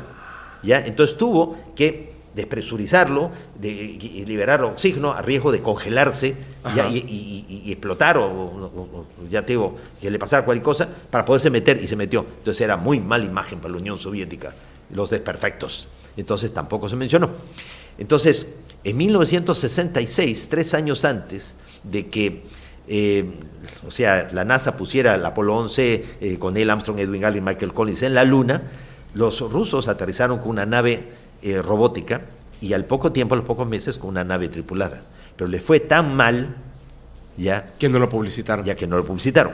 Ahora, en el año 2016, Ajá. la BBC de Londres sacó una serie de documentos secretos recientemente liberados por la KGB que demuestran que los rusos fueron los primeros en llegar a la Luna. Pero, o sea, ¿todavía siguen con la idea de, de que nadie se entere que fuimos los primeros? Porque fue un desperfecto, digamos, el, el- no fue un éxito total. Ya te digo, hay, tenemos que entender que el control de la información es poder en el mundo. Sí, por supuesto. Entonces, puede salir ahorita una noticia increíble, pero si a alguien no le conviene que, que se publicite, va a tener, no, no va a tener este, ¿qué te, repercusión, ya, y después la gente que se enteró fue mínima. Sí. hoy día, pues eh, obviamente eh, las noticias se viralizan fácilmente a través de las redes sociales, pero ¿qué están haciendo? para que la gente en la actualidad sepa menos de lo que sabía antes, ya y que las redes sociales no lleven a una expansión de conciencia y de conocimiento y de todo, liberan tal cantidad de intoxicación informativa, de basura de informativa, de cosas que no son verdad. Tú ves ahí el hallazgo arqueológico de unos gigantes y ves a un arqueólogo que está mirando un cuerpo de un gigante o ves un cráneo con un hueco aquí, este, y de pronto dicen el tren Maya y han abierto el tren Maya y han encontrado, mira, estas piezas arqueológicas ya de extraterrestres. Falso, mentiro. Esas piezas son de ojuelos. ¿ya? Y hay un tráfico comercial desde Ojuelos, un negociado pero impresionante de supuestas piezas arqueológicas que aparecen de extraterrestres y están estafando a todo el mundo. Así es. ¿Ya? Así ¿Ya? es. Y ahora dicen, no, que, que, que las encontraron cuando estaban haciendo el tren Maya. Por favor, hombre. Ya, de- hace muchísimos años, de los años 90, ya que me invitaban aquí a dar conferencias, que participé en congresos de, con, con Jaime Maussan y todo, ya que nos acercaban, venían trayendo unas cajitas de cartón con esas piezas, queriéndonos la vender a Jaime, a mí, a todos. Ya, y obviamente, pues, primero, ya, mi formación es en arqueología y en historia, entonces tú no puedes traficar con piezas arqueológicas, está prohibido. Exacto. Y además ah, era más que evidente que eran falsas. Pero yo te puedo eh, asegurar que se han ido refinando y ahora están bellísimas las piezas. Son falsas, pero son lindísimas. O sea, valdría la pena hacer un museo ya de arte, no de, de, de antigüedades, sino de arte, con estas piezas por lo bellas que son. Y valen por lo bellas que son, pero no porque son antiguas, porque son falsas, más falsas que una moneda de corcho. Es que ya, ya lograron incluso infiltrarlas en algunos museos pequeños de, de ciudades eh, pequeñas, aquí en México, en, varios lugares, y lo que hacen es, a mí me han invitado, eh, a compañeros los han invitado, porque lo que necesitan es que, obviamente, yo les digo, yo no soy arqueólogo, yo cómo voy a saber si esto tendría que pagar para que se hagan las pruebas, y lo más seguro es que esto sea falso. Me dicen, no, te pagamos el vuelo, vente a este Claro, lugar. es que- que quieren, o sea, Ellos la quieren foto- la foto la contigo. foto contigo, claro, sí. Si, co- si tú tomabas una de esas piezas, mira, todos los que son los negacionistas de tu caso y de todos los demás, iban a utilizar esa fotografía con una pieza. Aquí está Sixto Paz diciendo que esto que evidentemente es falso está diciendo que es real. No, solo lo tiene en la mano. Qué bueno que no te acercaste a eso. Qué bueno que no te Pero no, acercaste no a eso. creas, no creas, porque ya te digo, cada vez que voy a un, a un congreso, ya Ahí se, van, se ¿no? me acercan y se me toman fotos conmigo y traen a la momia, traen a esto y todo es falso. Desde, Ah. la desde las momias hasta... Tienen hasta a un, las- que es la cabeza de un cochino al revés, ¿no? Con dientes. A ver, Bueno, ya hay eh, Mira, mil tú, tú- cosas. tú agarras también partes de posteriores del cráneo y todo y dice, mira, esto, esto es un cráneo extraterrestre y todo. Y entonces, cualquier persona que sea realmente un médico que sabe de, de- de los huesos, del, te dice, no, esta es la parte del hueso de tal parte y, y eso no es ni extraterrestre ni nada. Es que vi que hace poco mostraron uno. Que- Sí. De hecho, creo que lo llevaron a- al UFO Congress de Baja California, donde estuviste. Sí, Que sí. era. eh, o sea, yo vi en Twitter y dije, wow, esto está increíble. Y abajo, así, el primer comentario decía: Yo soy zoólogo. Este es el cráneo de un cochino al revés. Sí. Ah, sí, sí es. O sea, de inmediato así como, sí, es cierto. Pero es- por, por eso te digo, es que eh, este, nunca, nunca buscan realmente a los profesionales que son expertos en algo. Se buscan a alguien ya que, Que sea, caiga. que sea mediocre o ya, y que no le importe realmente ensuciar su nombre ya por un dinerito diciendo de que yo soy el investigador que investiga esto y vengo de Rusia. Pues, eh, ya te digo, y en Rusia nadie lo conoce, ni siquiera realmente es una persona muy especializada o alguien que, que tenga trayectoria. Y ya te digo, y hay gente que se vende por dinero también. Hay que tener Por mucho cuidado. supuesto, hay que tener Bueno, mucho cuidado. Pero volviendo, Sí, volviendo adelante, a la adelante. experiencia y todo, y para mí, ya te digo, eh, pasaron como cuatro o cinco días. Y cuando ellas me dijeron que ya debía regresar, dije, pues suficiente, ¿no? Entonces cuando vuelvo, ya habían pasado solamente 15 minutos. El tiempo suficiente como para que el grupo llegara y me viera a mí salir de la luz. Uno de los muchachos que venía de lado pudo ver que yo aparecí de la nada. O sea, el Sendra era como una línea ya imaginaria, o sea, una lucecita así como una línea, y me vio a mí aparecer de la nada. Salió un pie, salió una. De frente sí, una pared de luz, pero de costado no era nada. No Ya. tenía, no tenía medida. O sea, no, no tenía ancho, no tenía nada. Claro. Entonces, este, el grupo me preguntó, sí, ¿qué es esa luz? ¿Dónde estabas? Y ya, no, preferí no contarle los detalles porque ni yo mismo me, me había creído lo que había vivido. Ajá. Entonces, a las dos semanas, los siete volvimos al lugar y nuevamente se formó el Centra y los siete juntos entramos a la vez y todos vivimos experiencias similares. E- Es, es similares, no iguales. No iguales porque de todas maneras siempre la percepción de la realidad pasa Claro. a través del filtro de cada quien y todo. Pero coincidimos en muchos, muchos aspectos. Claro. Ahora, eh, ya te digo, a partir de ese momento muchas personas de forma individual y de forma colectiva del grupo comenzaron a vivir esas experiencias de los Endras. Eh, después, eh, al, al- al mes de la experiencia de los Endra, Ajá. la nave aterrizó en el desierto Ahora sí la nave y, bajó físicamente el ser del interior de la nave. Ahora, en esa ocasión, como nos dijeron que fuéramos siete, aprovechamos y fuimos 25. De, lo- de los 25 solamente nos atrevimos a acercarnos a la nave y al ser cuatro. Entonces llegamos y estaba el ser delante nuestro, pero el ser ya no se parecía a Oxal. Tenía como unos dos metros y medio de estatura, era un gigante. Tenía pelo corto, un color cano platinado, la apariencia como un nórdico, como un escandinavo, Ajá. con un traje plateado y una especie de pectoral negro en el pecho. Hacía gestos con las manos, la comunicación fue mental. Y él dijo que venía de un planeta llamado Apu. Apu. Sí, de la estrella Alfa y Centauro a 4.2 años de distancia. Un planeta más grande que el nuestro, pero que tiene un campo magnético similar, que tiene condiciones de vida, océanos, este, montañas, una atmósfera pues, y, y temperaturas pues, viables y, y todo.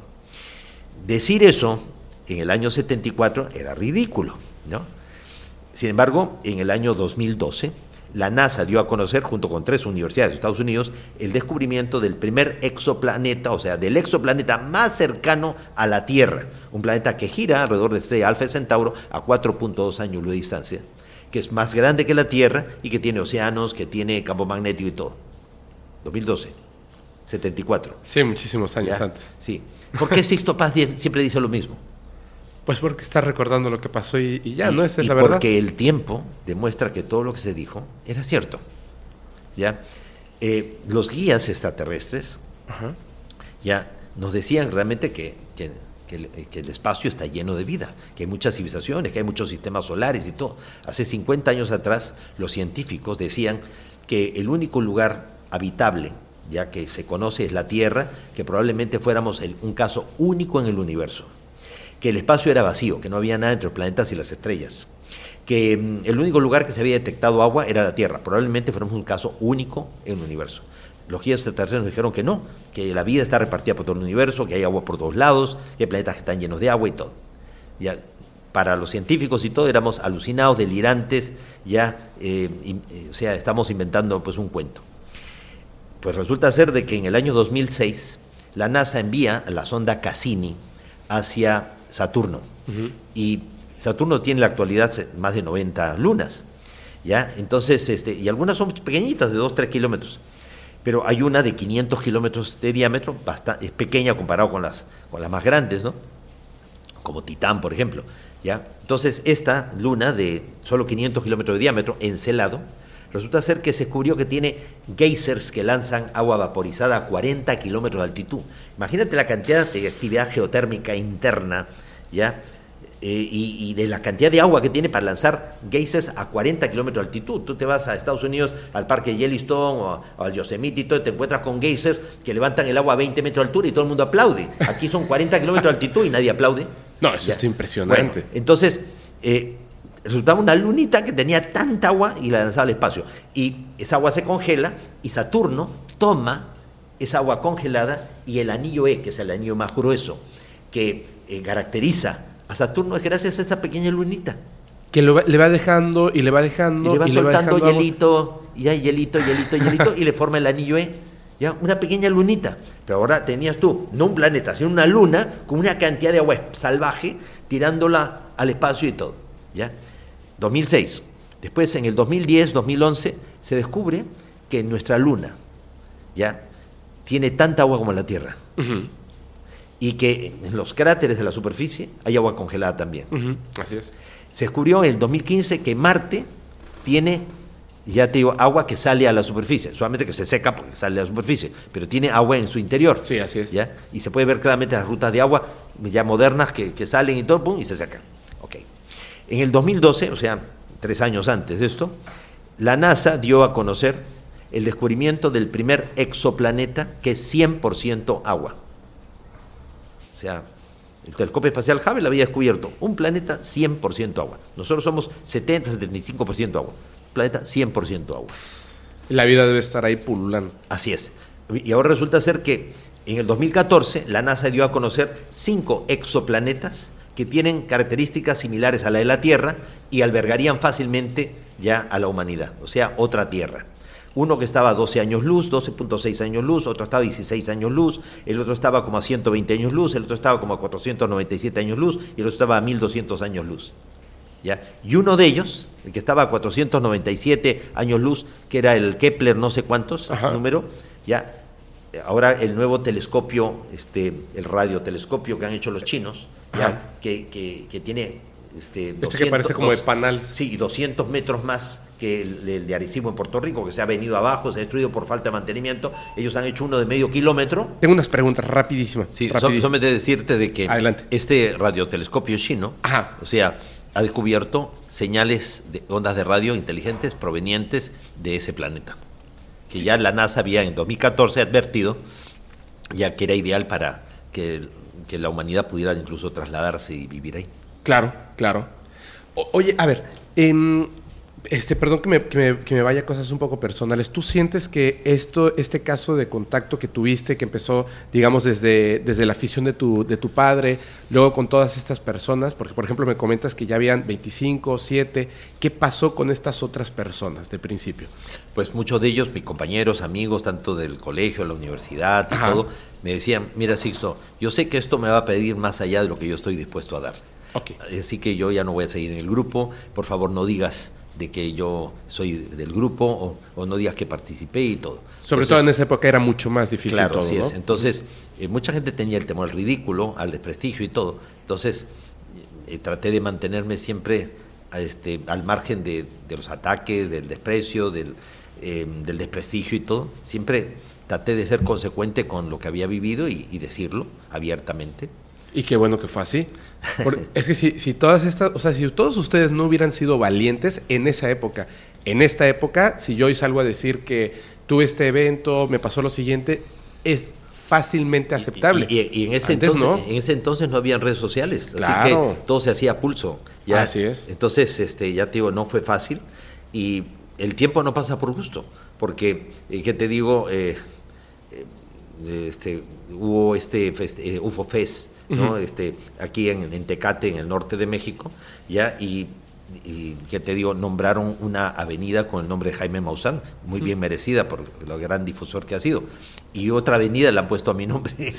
ya, entonces tú dices, yo pensé que esto solamente lo hacían ya con las personas que se habían muerto, ya, pero no con los que estábamos vivos. Entonces hay una avenida ahí en Tecate, ya, la estaban asfaltando justamente, ya, ya con mi nombre. Ya, pues muchísimas gracias a México por eso. Pues, eh, que te digo, tengo un doctorado honoris causa de una universidad norteamericana, la Universidad de Bircham, de Miami, ya por toda la labor que he hecho. O sea, entonces al final un poco me siento como Forrest Gump, ¿no? O sea, no sabes qué hiciste, pero al final hiciste algo y conseguiste muchos méritos sin habértelo propuesto. Claro. O sea, yo simplemente traté de ser consecuente, coherente con la experiencia y compartirla y, y darla a conocer. Y eso generó toda una reacción en cadena, mucho, motivó a muchísima gente en torno al fenómeno contacto extraterrestre. Claro. Pero en, en ese entonces, en algún momento tú tuviste así como que la duda de decir, "Y creo que mejor no voy a continuar, o sea... Un montón de veces. Sí. Claro. ¿Y qué te hacía continuar en eso? Cada, este, cuando ya, ya estaba dispuesto a tirar la toalla, a no seguir y todo, ocurría alguna experiencia tan extraordinaria o aparecía algo en alguna parte del mundo y todo la prensa, eh, don Sisto, usted que siempre habla de esto, ¿qué nos puede decir al respecto? Ah, Bueno, eh, resulta ser que esto es este, es esto, esto. Y cuando menos lo pensaba y, y cuando ya quería un poco como alejarme y todo, todo me ponía nuevamente en el ojo de la tormenta. ¿Tú sentiste que fuiste seleccionado o sabes si lo fuiste?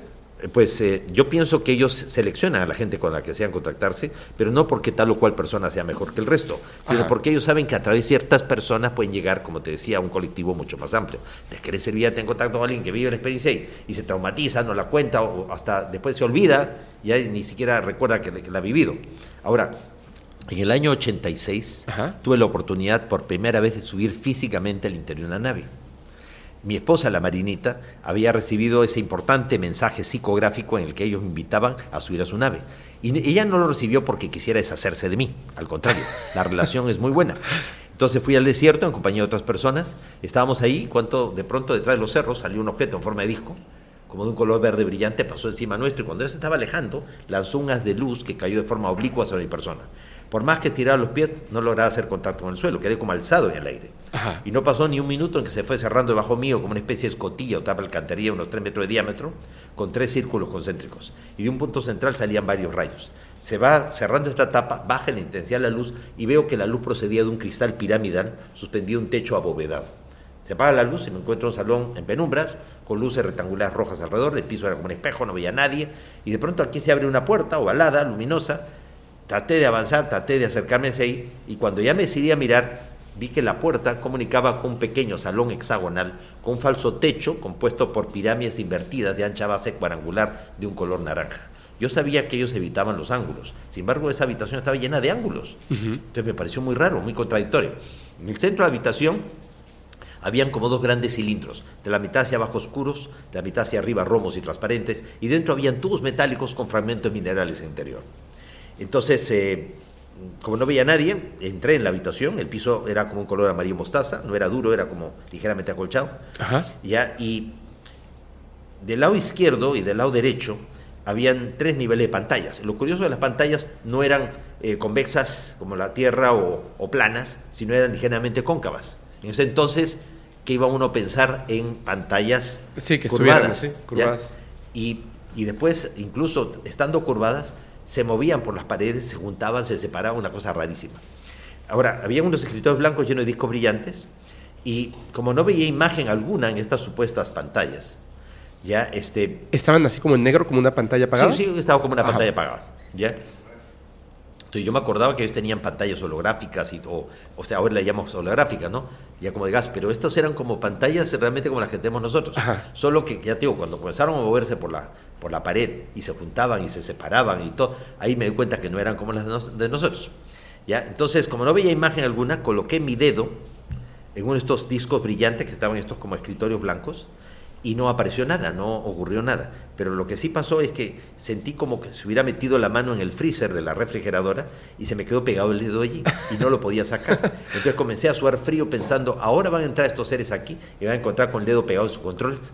Entonces comencé a, este, a preocuparme, decía, ¿qué hago? No? Entonces pensé más en ellos que en mi dedo y ya lo pude sacar y me fui hacia el centro de la habitación y dije, bueno, si usted me ha invitado, ¿dónde están? Entonces al frente mío, que era una pared completamente lisa, se ha corrido como una compuerta, y una luz muy potente, y delante de la luz la silueta de cuatro seres, uno alto, un metro ochenta, robusto, corpulento, como la gente de Gánimes, y otros tres seres más pequeños, más delgados, con cabezas grandes, en relación a sus cuerpos delgados.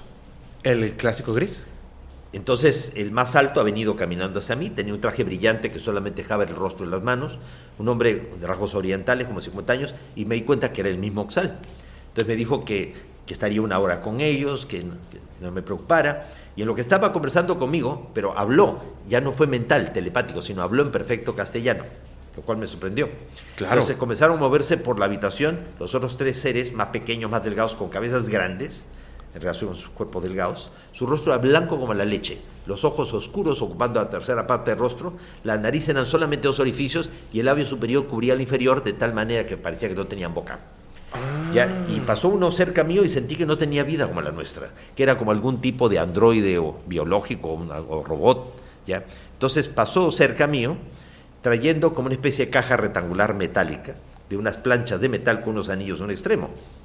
¿Como un libro? Sí, era como un libro. O sea, inicialmente pensé que era una caja dorada, metálica. Después me di cuenta que era más bien un libro de placas de metal, llenas de extraños ideogramas o símbolos. Me lo acercó tanto que yo lo pude tocar. Y al tocarlo parecía como si los símbolos vibraran o saltaran y ahí se produjo una extraña musiquita. ya En ese momento en mi mente comencé, a ver cosas, ¿ya? y yo seguía escuchando la voz de Oxal que me decía. Él me decía que nuestro planeta Tierra, hace 1.200 millones de años, murió producto de impacto de lluvia meteórica que no solamente extinguió la vida en el planeta Tierra, acabó con la Tierra, la Tierra se hizo pureza, se hizo polvo, el planeta desapareció hace 1.200 millones de años. Eso coincidiendo también con la llegada de pulsos de luz violeta, ya que generaron mutaciones en el sistema solar y todo contribuyó a que el planeta desapareciera. Según ellos, nuestro planeta desapareció. Entonces él me decía que el tiempo en el universo era como una espiral ascendente. En una de las curvas de la espiral, la Tierra murió, pero el universo continuó. Entonces, que un grupo de civilizaciones extraterrestres recibió la autorización por parte de jerarquías cósmicas, estos 24 ancianos y otro, otra jerarquía superior todavía, que es el Consejo de Andrómeda, eh, recibió la autorización como para viajar a través del tiempo y del espacio, a través de pliegues cósmicos, portales interdimensionales, y venía a la Tierra antes que la Tierra muriera, e impedir de que muriera, creando con ello un tiempo alternativo, paradójico, que se ha venido trenzando con el real tiempo del universo. Según él, nosotros vivíamos en una paradoja espaciotemporal, en un tiempo virtual, en un tiempo al margen del real tiempo del universo. Decir esto en el año 86 y publicarlo en un libro, Contacto Interdimensional, era ridículo. ¿Ya? Hoy día sería ridículo negarlo. ¿Por qué? Porque el 3 de marzo del año 2009, el detector de ondas gravitacionales de Hannover en Alemania, el GEO 600, captó unos ecos provenientes de los confines del universo que llevaron al científico Craig Hogan a la conclusión de que vivimos en un holograma, en una realidad virtual, en una simulación a gran escala. En febrero del 2014, Micho Kaku, este científico norteamericano de padres japoneses que tiene un programa de televisión en el Discovery Channel, declaró que la física cuántica estaría confirmando que vivimos en un holograma, en Sí. una realidad virtual. Qué curioso, el grupo nuestro fue el primero que lo dijo, ellos nos lo transmitieron a nosotros y se publicó. Entonces, o tenemos mucha imaginación, o el contacto es real. Ahora, de nada serviría haber tenido una experiencia de contacto si no la puedes demostrar. A lo largo de estos casi 50 años de contacto, que se cumplen el 22 de enero del año 2024, eh, 10 veces hemos convocado a la prensa a encuentros programados con anticipación, donde los periodistas han sido testigos imparciales y objetivos de la realidad de estos contactos. La primera vez que se convocó a la prensa vino un periodista español, Juan José Benítez, mundialmente conocido por varios libros. Cuando solamente un corresponsal más de prensa fue enviado al Perú en el 74 a cubrir la insólita noticia, un grupo de jóvenes adolescentes que afirmamos tener contacto extraterrestre. Eh, quien recibió el mensaje invitándola a Benítez fue mi hermano Charlie, el que pidió la primera prueba al principio. Porque esta no es la historia de Sixto Paz, es la historia de un colectivo de personas, de la que yo soy solamente uno más. Entonces Benítez nos acompañó al grupo y vio aparecer las naves y se impresionó tanto por lo que vio que regresó a España, testificó a través de televisión española y publicó su primer libro, OVNIS, SOS la Humanidad, de editorial Paz Ganés, Así es. a, la- a fines del año 74 Ujú. eh, a co- eh, com- y comienzo del 75. Al año- en el año 75 él vuelve a Perú, acompañado de otro periodista de la agencia EFE, Fernando Mujica. Y ahí este, nos consulta si nos puede acompañar a un encuentro. Recibí yo el mensaje que decía que sí, y fue con nosotros a una playa al norte de Lima, ya, y las naves nuevamente aparecieron, y de ahí surgió otro libro de Benítez, 100.000 kilómetros tras los ovnis. La quinta vez que invitamos a la prensa, en marzo del año 89, 40 periodistas de ocho países nos acompañaron ya al desierto de Chilcal, a un contacto programado. Los guías extraterrestres dijeron que entre el 25 por la noche de, de marzo, eh, muy tarde, y al día siguiente 26, ellos aparecerían. Estuvieron los periodistas, está el video colgado, yo te lo voy a enviar también para que lo tengas. Gracias. ¿Ya? Este, ahí ellos dan fe, dan testimonio de lo que vieron, ¿ya? O sea, el objeto apareció, todos lo vieron y todo. Bueno, total que los periodistas me dijeron, Sixto, por lo menos un documental de una hora de duración a nivel mundial.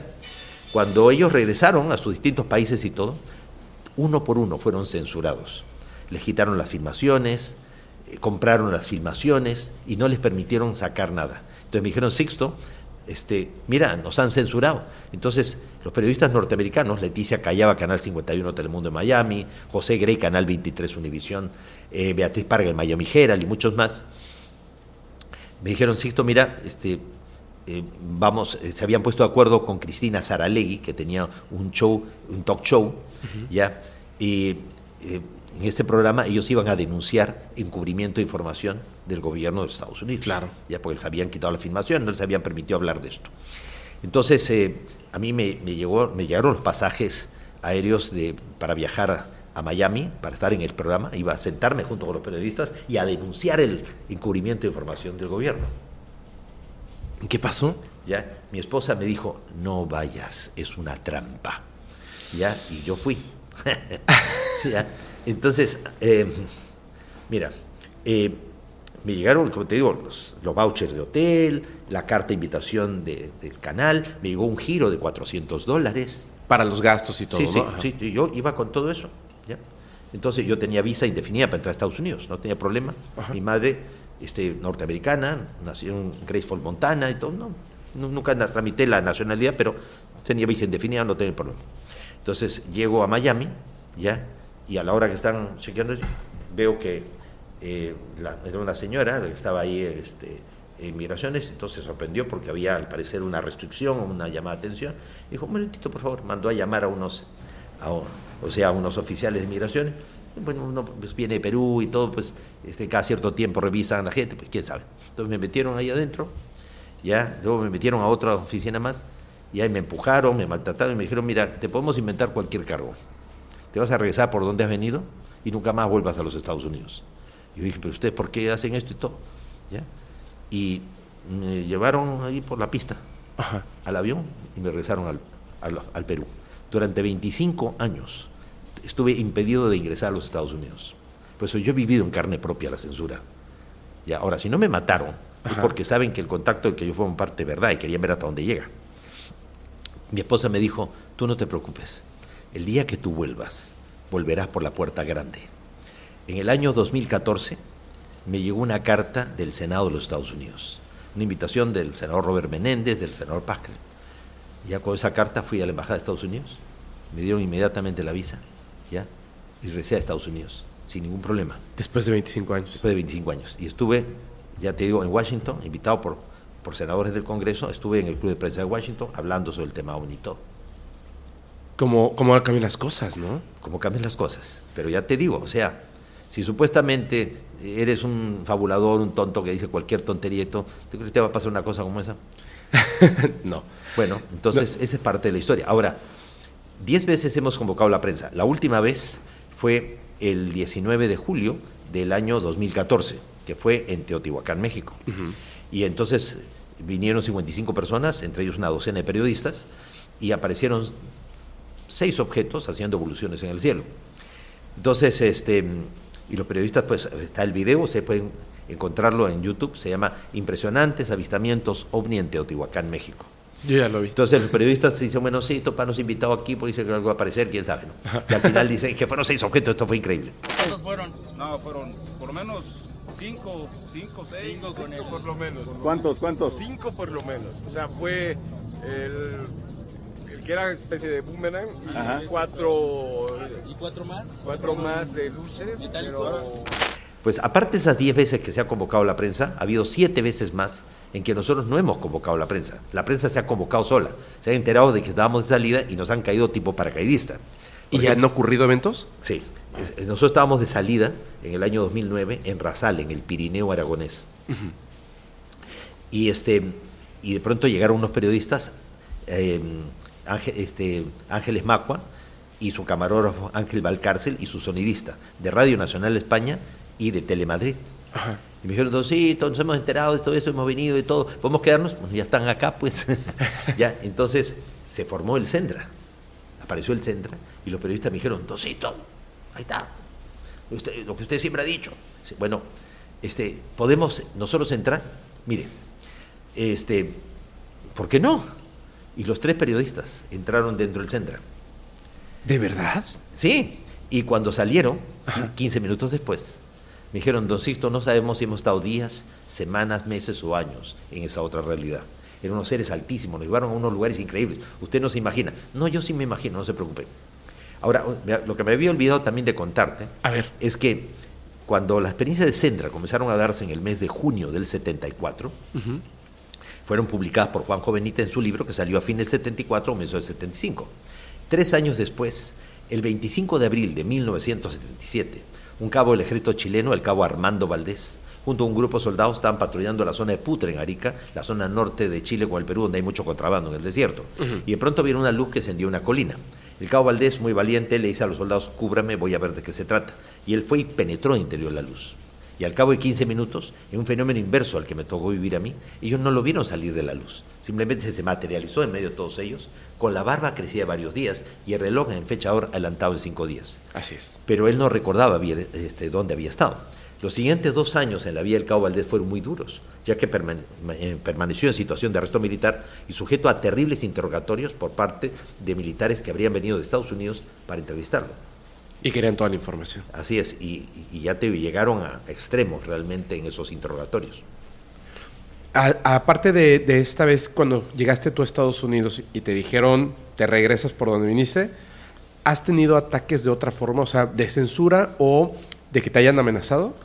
Bueno, censura, ridiculizarte, atacarte, o sea, este, que aparezcan páginas web que, o sea, con mi nombre, Ujú. ya falsas, ya para decir barbaridad y media, o sea, para tratar de destruir todo lo que uno está haciendo. Ajá. Ya, eso sí, por eso mi página web es www.sixtopaswells.com.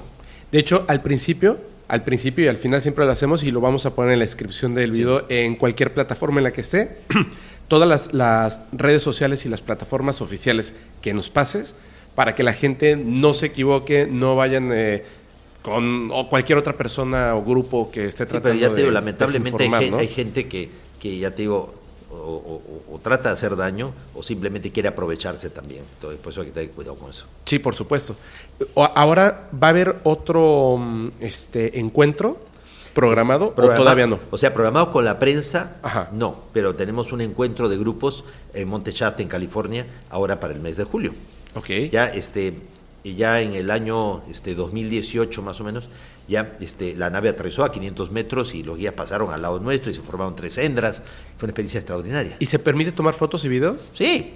Lo que pasa es que a veces no salen. Ajá. Ya, pero hay algunos videos que sí salen, entonces yo te voy a enviar los que sí salen. Ok. Oye, pero, eh, por ejemplo, esto cuando tú, porque dices que en 50 años, 10 veces, ¿no? 10 veces han sido programados con periodistas. Para- con periodistas y ¿Es siete- porque ellos y- te lo piden? y- no, porque no, o sea, eh, la primera vez ellos lo ofrecieron. Ellos dijeron, abriremos los medios de difusión para que el mensaje, la experiencia del contacto llegue a todas aquellas personas que han sido preparadas de antes. Ajá. Y las siguientes veces nosotros decíamos, pueden dar otra vez, otra vez el contacto, por favor. ¿Ya? Entonces así, como, bueno, bueno, pues ya está bien. ¿ya? Ajá. Pero ya lo hemos pedido, lo hemos solicitado muchas veces más nosotros que ellos. ¿ya? ¿Y les dicen que no a veces? Sí. ¿Por qué? Ya, que no es el momento, que no es el oportuno, que tal, ya, y este y a veces hemos pedido realmente estos avistamientos cuando ellos nos han eh, invitado a vivir experiencias muy fuertes, muy intensas, viajes a ciertos lugares eh, eh, muy difíciles de acceso, ya donde íbamos a tener acceso a una información ya este que, que nos iba a cambiar todo el panorama. Entonces le pedíamos a ellos evidencias, o sea, un tipo de corroboración fuerte, y ahí se aprovechaba también para invitar a la prensa. Ahora, por ejemplo, en 2006 eh, fuimos citados por los extraterrestres ya para eh, ir a la isla de Pascua, a la isla de Rapa Nui, uno de los lugares más enigmáticos del planeta Tierra, Sí. donde hay, ya te digo, 887 estatuas que pesan entre 75 y 85 toneladas, ya los famosos Moai, ya 250 ajus, su plataforma ceremonial. Entonces nos invitaron a ir allí, que ahí vamos a tener acceso a una parte de la historia perdida de la humanidad. Resulta ser de que un grupo de extraterrestres fueron deportados de verdaderas guerras cósmicas y sus cuerpos se encontrarían enterrados allí en cuevas en la isla de Pascua. ¿Que están ahí el día de hoy? Por eso teníamos que ir ahí, pues. ¿ya? Entonces, y, y organizamos todo para ir a la, a la isla de Pascua y un psiquiatra, asesor del CEFA, de la Comisión de Investigación de Fenómenos Anómalos de la Fuerza Aérea Chilena, Ajá. se enteró ya y este se comunicó conmigo, ¿no? El doctor Mario Duzuel. Me dijo, Doncito, me he enterado que ustedes van a ir a la isla de Pascua todo para tener una experiencia de contacto extraterrestre, el territorio de Chile, la Polinesia. Podría acompañarlos, pero en plan escéptico. Y dije, mire, doctor, hace mucho tiempo que hay gente que considera que necesito un psiquiatra urgente. Pues qué mejor que usted se ofrece voluntariamente y no nos va a cobrar la consulta. Entonces él nos acompañó, plan escéptico, y desde que llegamos empezamos a hacer meditaciones, prácticas delante de él, ya, y de pronto recibí un mensaje psicográfico que decía a qué hora, qué día y en qué lugar de la isla iban a aparecer. Claro, él en ese momento al verme debe haber pensado, están peor de lo que yo imaginaba.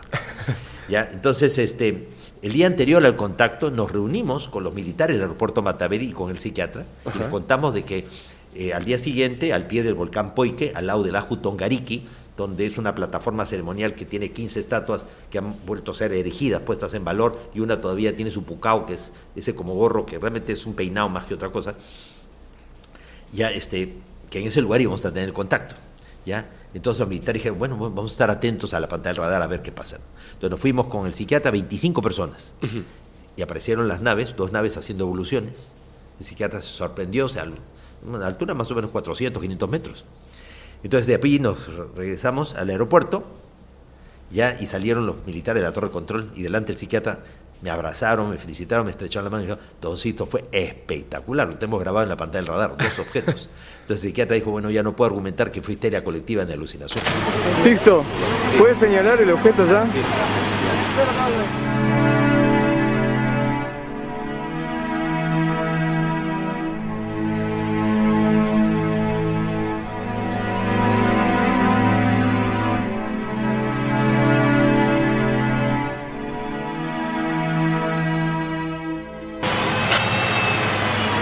visual alguna información eh, con respecto a un objeto que está volando sobre el Rano Cau? No tengo información. No sé si tú tienes visión, ¿alcanzas a verlo?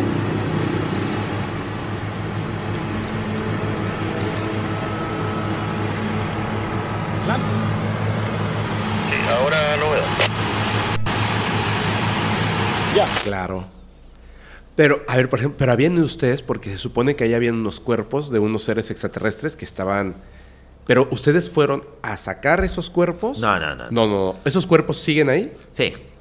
Sin, sin que te metas en problemas. Pero ¿tú sabes en dónde están? Sí. ¿Y en algún momento van a obtener esos cuerpos? Sí. y, y esos mismos cuerpos, ya, o cuerpos similares, se encuentran aquí en México también. En cavernas que van debajo de Tepoztlán. ¿Por eso es que hay tanta actividad en ese lugar? Cierto. Este, yo tengo un libro que se llama El Códice Mexica. Ajá. Ya, que de forma novelada he contado todo lo que ellos me dijeron con respecto a lo que hay ahí. De forma novelada. A novelada, sí. Me creé un personaje ficticio, una arqueóloga que se llama Esperanza Gracia, ya que se hace amiga de, de la directora del, del, del INA, ya, también un personaje imaginario, la doctora Victoria Garza, ya, pero al final me permite a mí develar toda la información que los guías me han dado con respecto a lugares secretos que tiene México, Ajá. a esa red de túneles, galerías debajo de todo México, y qué es lo que realmente hay ahí, y cuál es el rol protagónico de México en el concierto de las naciones. Ustedes pueden encontrar ese libro, está aquí en, en- aquí en México, se llama El Códice Mexica, de Sixto Paz, editorial este, Colima Books. Y con respecto a lo de la isla de Pascua, está en otro libro que se llama El Santuario de la Tierra. El santuario de la Tierra. Ahí está todo lo de la isla de Pascua. La isla de Pascua, sí. Todos los secretos y misterios se van a quedar de espalda. O sea, todo lo que se dice con respecto a la isla de Pascua no, no tiene nada que ver con la realidad. Ajá. Oye, a ver, perdóname. El este, eh, en todos estos, estos, eh, pues es que es mucho tiempo, ¿no? Has pasado por muchísimas cosas. Casi son, ya se van a cumplir 50 años. Ya se van a cumplir 50 años. Oye, y felicidades, por cierto, ¿eh? Mira, mira, suena fácil, pero son 50 años. No, es muchísimo, es muchísimo. Sí, y todas las cosas que has tenido que vivir y enfrentarte. Sí, sí. ¿Qué, qué viene para el futuro? todo se está decantando. O sea, ya te digo, se está liberando información. Avi Loeb se ha ido a, a, este, a buscar en el fondo del mar los restos de una nave. Y, ya- y- y- Eso está ocurriendo ahorita y ya encontraron cosas. Y, el- ya, ya encontraron piezas, pedazos y todo. Ya, este, ya, ya- no es el gobierno el que lo está haciendo. Ya lo está haciendo científicos, ya de forma independiente. Y, y a ver, y hay gente y ya que está financiando todas esas campañas y todo para que salga a la luz toda la información. Entonces, esto ya es una, una cascada, o sea, una reacción en cadena. Que va a traer consecuencias. ¿Cuán- ¿Cuándo crees que ya que, que exista ya ese cambio? O sea, yo sé que ya está ocurriendo por medio de, de- del gobierno de los pero, Estados pero no Unidos. solamente pero- eso, tú viste lo que pasó, eh, por ejemplo, el, el 13 de mayo del año 2008, José Gabriel Funes, la máxima autoridad astronómica del Vaticano, un jesuita él, que es de origen argentino, o sea, científico y a la vez sacerdote, encargado del Observatorio de Castel Gandolfo en Roma, que es, es el astrónomo del Papa, declaró al diario Observatorio Romano, que es el medio oficial del Vaticano, que el Vaticano acepta la vida extraterrestre. Sí, así es. Que es, es tan lícito para un católico creer en Dios como creer en los extraterrestres. Y lo dijo públicamente, un científico y sacerdote. Sí, e- es como la, la parte compleja sobre todo, ¿no? O sea, ya el gobierno, ya la parte religiosa diciéndote sí, sí están ahí, pero ¿cuándo van a estar aquí? Eh, Es que ellos, están, ellos siempre han estado aquí. ¿Tú crees que una persona, una persona ¿Tú, que tú has nos visto está lo que está pasando en el volcán Popocatépetl? Sí, por supuesto. ¿Ya? eh, por ejemplo, eh, ya desde el año 2001 se veía los objetos en forma de cilindro entrando y saliendo del volcán en plena, en, en plena actividad volcánica. Este, el 25 de octubre del año 2012, este, un importante noticiero de televisión, donde este periodista muy eh, reconocido, ¿no? López Dóriga, ya tuvo que detener la agenda política para decir, señores, se ha filmado un ovni entrando dentro del volcán en plena erupción. ¿Ya? tremendo objeto ahí entrando y todo, y las habían tomado de este lado, ya de las cámaras de este canal de televisión.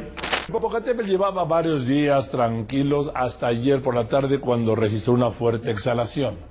Pero tras la exhalación se registró algo que no sé qué sea, no sé cómo explicarlo. Vamos a verlos, vamos a verlo juntos. Miren lo que cae en el, en el cráter. Esta es la exhalación y luego es esto.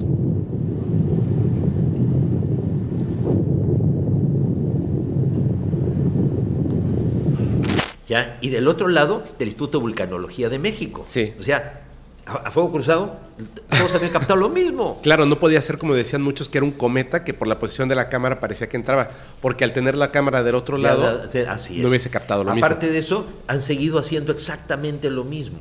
Ya te digo, entrando y saliendo, entrando y saliendo. Pero una persona, o sea, hoy en día, como en aquel momento eh, ustedes lo hicieron en el año 1972. 74. 74, perdón. En el año 1974, hoy en día, una persona puede empezar el contacto.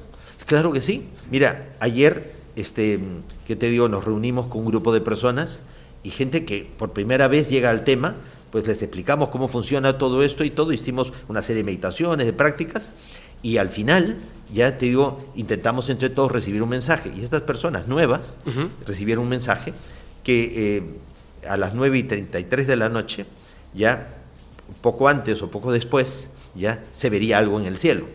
Y algunas personas vieron algo en el cielo, ya, o sea, una presencia. Esas mismas personas me acompañaron ahora a un paseo a un lugar turístico, ya ecológico, hermoso, que hay por aquí cerca. Ya hicimos nuevamente las meditaciones y todo, y mientras estábamos hablando y todo, detrás mío, ya yo eh, estaban abriendo los ojos así, porque vieron algo ahí eh, ese, entre los árboles y todo, algo estaba moviendo y todo. Yo no vi porque estaba de espaldas, pero los compañeros, ahí está. Ya, y a, a plena luz del día, no de noche. ¿Y qué necesita una persona para empezar el contacto? Saber que existe, creer que se puede y querer poder hacerlo. Y le puede servir, le puede servir lo que a nosotros nos funcionó hace ya casi 50 años atrás. La meditación. Que, veníamos practicando técnicas de respiración, Ajá. relajación, concentración y meditación. Porque la respiración lo que te permite es oxigenar la sangre, irrigar mejor el cerebro, tener mejor memoria, mejor concentración. Con la respiración te cargas eléctricamente. Somos un circuito eléctrico y es más energía. Eso te permite relajarte, o sea, eliminar la tensión y dirigir toda la atención del cuerpo hacia la mente. Generalmente tenemos la atención dispersa por nuestro cuerpo, que está tenso. Entonces, si aprendes uno a relajarse, estás dirigiendo toda la atención del cuerpo hacia la mente para lograr el tercer paso, que es la concentración. Generalmente todos tenemos un caos mental, pensamos muchas cosas a la vez y a todas tratamos de darle solución al mismo tiempo. Si uno aprende a enfocar la atención, a pensar una sola cosa a la vez, con el tiempo vas aprendiendo a reconocer cuándo las ideas que tienes en tu mente son tuyas y cuándo no lo son. Eso es ideal si quieres tener un contacto telepático en donde fluyen ideas que, ¿cómo sabes tú si son tuyas o no? Pues precisamente a través de la concentración aprendes a reconocer cuándo son y cuándo no son. Entonces, eh, la concentración te permite pensar una sola cosa a la vez. Y el cuarto paso es la meditación. Hay muchas formas de meditación, no importa la forma, lo importante es la actitud. Si tú crees lo que haces, creas las condiciones para que funcione. Entonces la meditación es estar a solas y en silencio con uno mismo, es no pensar, es liberar la mente de todo pensamiento. Y es en ese estado de aquietamiento, de silencio interior, que uno puede entrar en sintonía con el universo. El universo nunca ha dejado de comunicarse con el ser humano. Es el ser humano el que no termina de aprender a escuchar. Eh, Es correcto, es totalmente correcto. Y oye, ya nada más para, para terminar, si te parece bien. Eh, bueno, yo tengo como, como un millón de preguntas que yo creo que en algún momento eh, Habrá otras oportunidades. Habrá otras oportunidades y te lo agradezco muchísimo de principio. Nada más regresando a este punto, ¿tú crees entonces que, y no por decir que eh, hay algo así como súper especial como este, un superhombre, ¿no? Sino que por alguna razón, como, con- como ellos escogen a sus líderes, no es que tengan algo especial, simplemente todos se ponen de acuerdo y dicen, esta es la opción correcta. ¿Tú crees que más allá que te hayan seleccionado, te dieron una misión? Eh, Yo pienso de que el, el hecho de enfrentar todo este conocimiento, toda esta información me comprometió. Te comprometió. Me sentí, me sentí yo comprometido. No es que me pidieron hoy, por favor, difúndelo, sé nuestro apóstol, nuestro discípulo o nuestro eh, profeta en la tierra y todo. No, lo que pasa es que me dijeron, mira, hay esto. Y además también yo lo tomé como una cruzada personal por el esfuerzo tan grande que hizo mi papá. O sea, mi papá hizo un esfuerzo denodado por tratar de, de despertar conciencias, de la- abrir mentes. Y entonces consideré que realmente valía la pena. Y cuando tuve eh, la oportunidad esta que, que corté el listón inaugurando la avenida allá en Tecate y todo, y le agradezco mucho a las autoridades, lo digo y está grabado por si acaso, que consideraba que quien realmente merecía esa avenida no era yo, sino era mi papá, ya José Carlos Paz García Corrochano. Y junto con él, don Pedro Ferriz Santa Cruz. O sea, el verdadero gran difusor, ya iniciador realmente de la investigación del tema ovni aquí en México, ¿no? Ya un mundo nos vigila. Un mundo nos vigila. Así es. Un mundo nos Y te vigila. puedo asegurar que es más de uno. Lo sé. Oye, te agradezco muchísimo. muchas gracias a ti. Gracias, muchísimas gracias. Espero que nos puedas acompañar muy pronto. Y te repito, vamos a dejar ahí todas las redes sociales. Te avisamos para cuando vaya a ser eh, el estreno, por si tienes algún evento en cualquier ciudad, lo podamos poner como anuncio para que la gente esté súper atenta. Última agradezco. pregunta, te lo prometo. ¿Hay algo de lo que todavía no puedas hablar, pero que ya tengas información? Si, si, fuese, si fuese así, ni siquiera lo diría. Muy bien. Te lo agradezco muchísimo. Y eh, yo les recuerdo a todos que si quieren mandar sus experiencias, evidencias, por favor, háganlo al correo que aparece en pantalla. Nos vemos en la tercera temporada. Así que, de todo corazón, pásenla muy bien. Chao.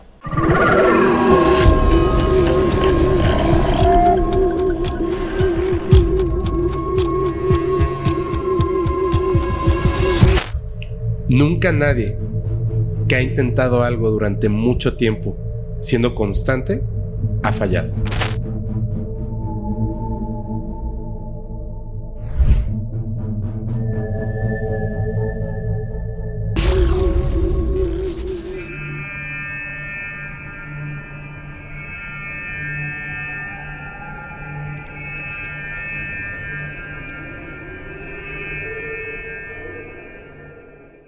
¿Estás listo para convertir tus mejores ideas en un negocio en línea exitoso? Te presentamos Shopify.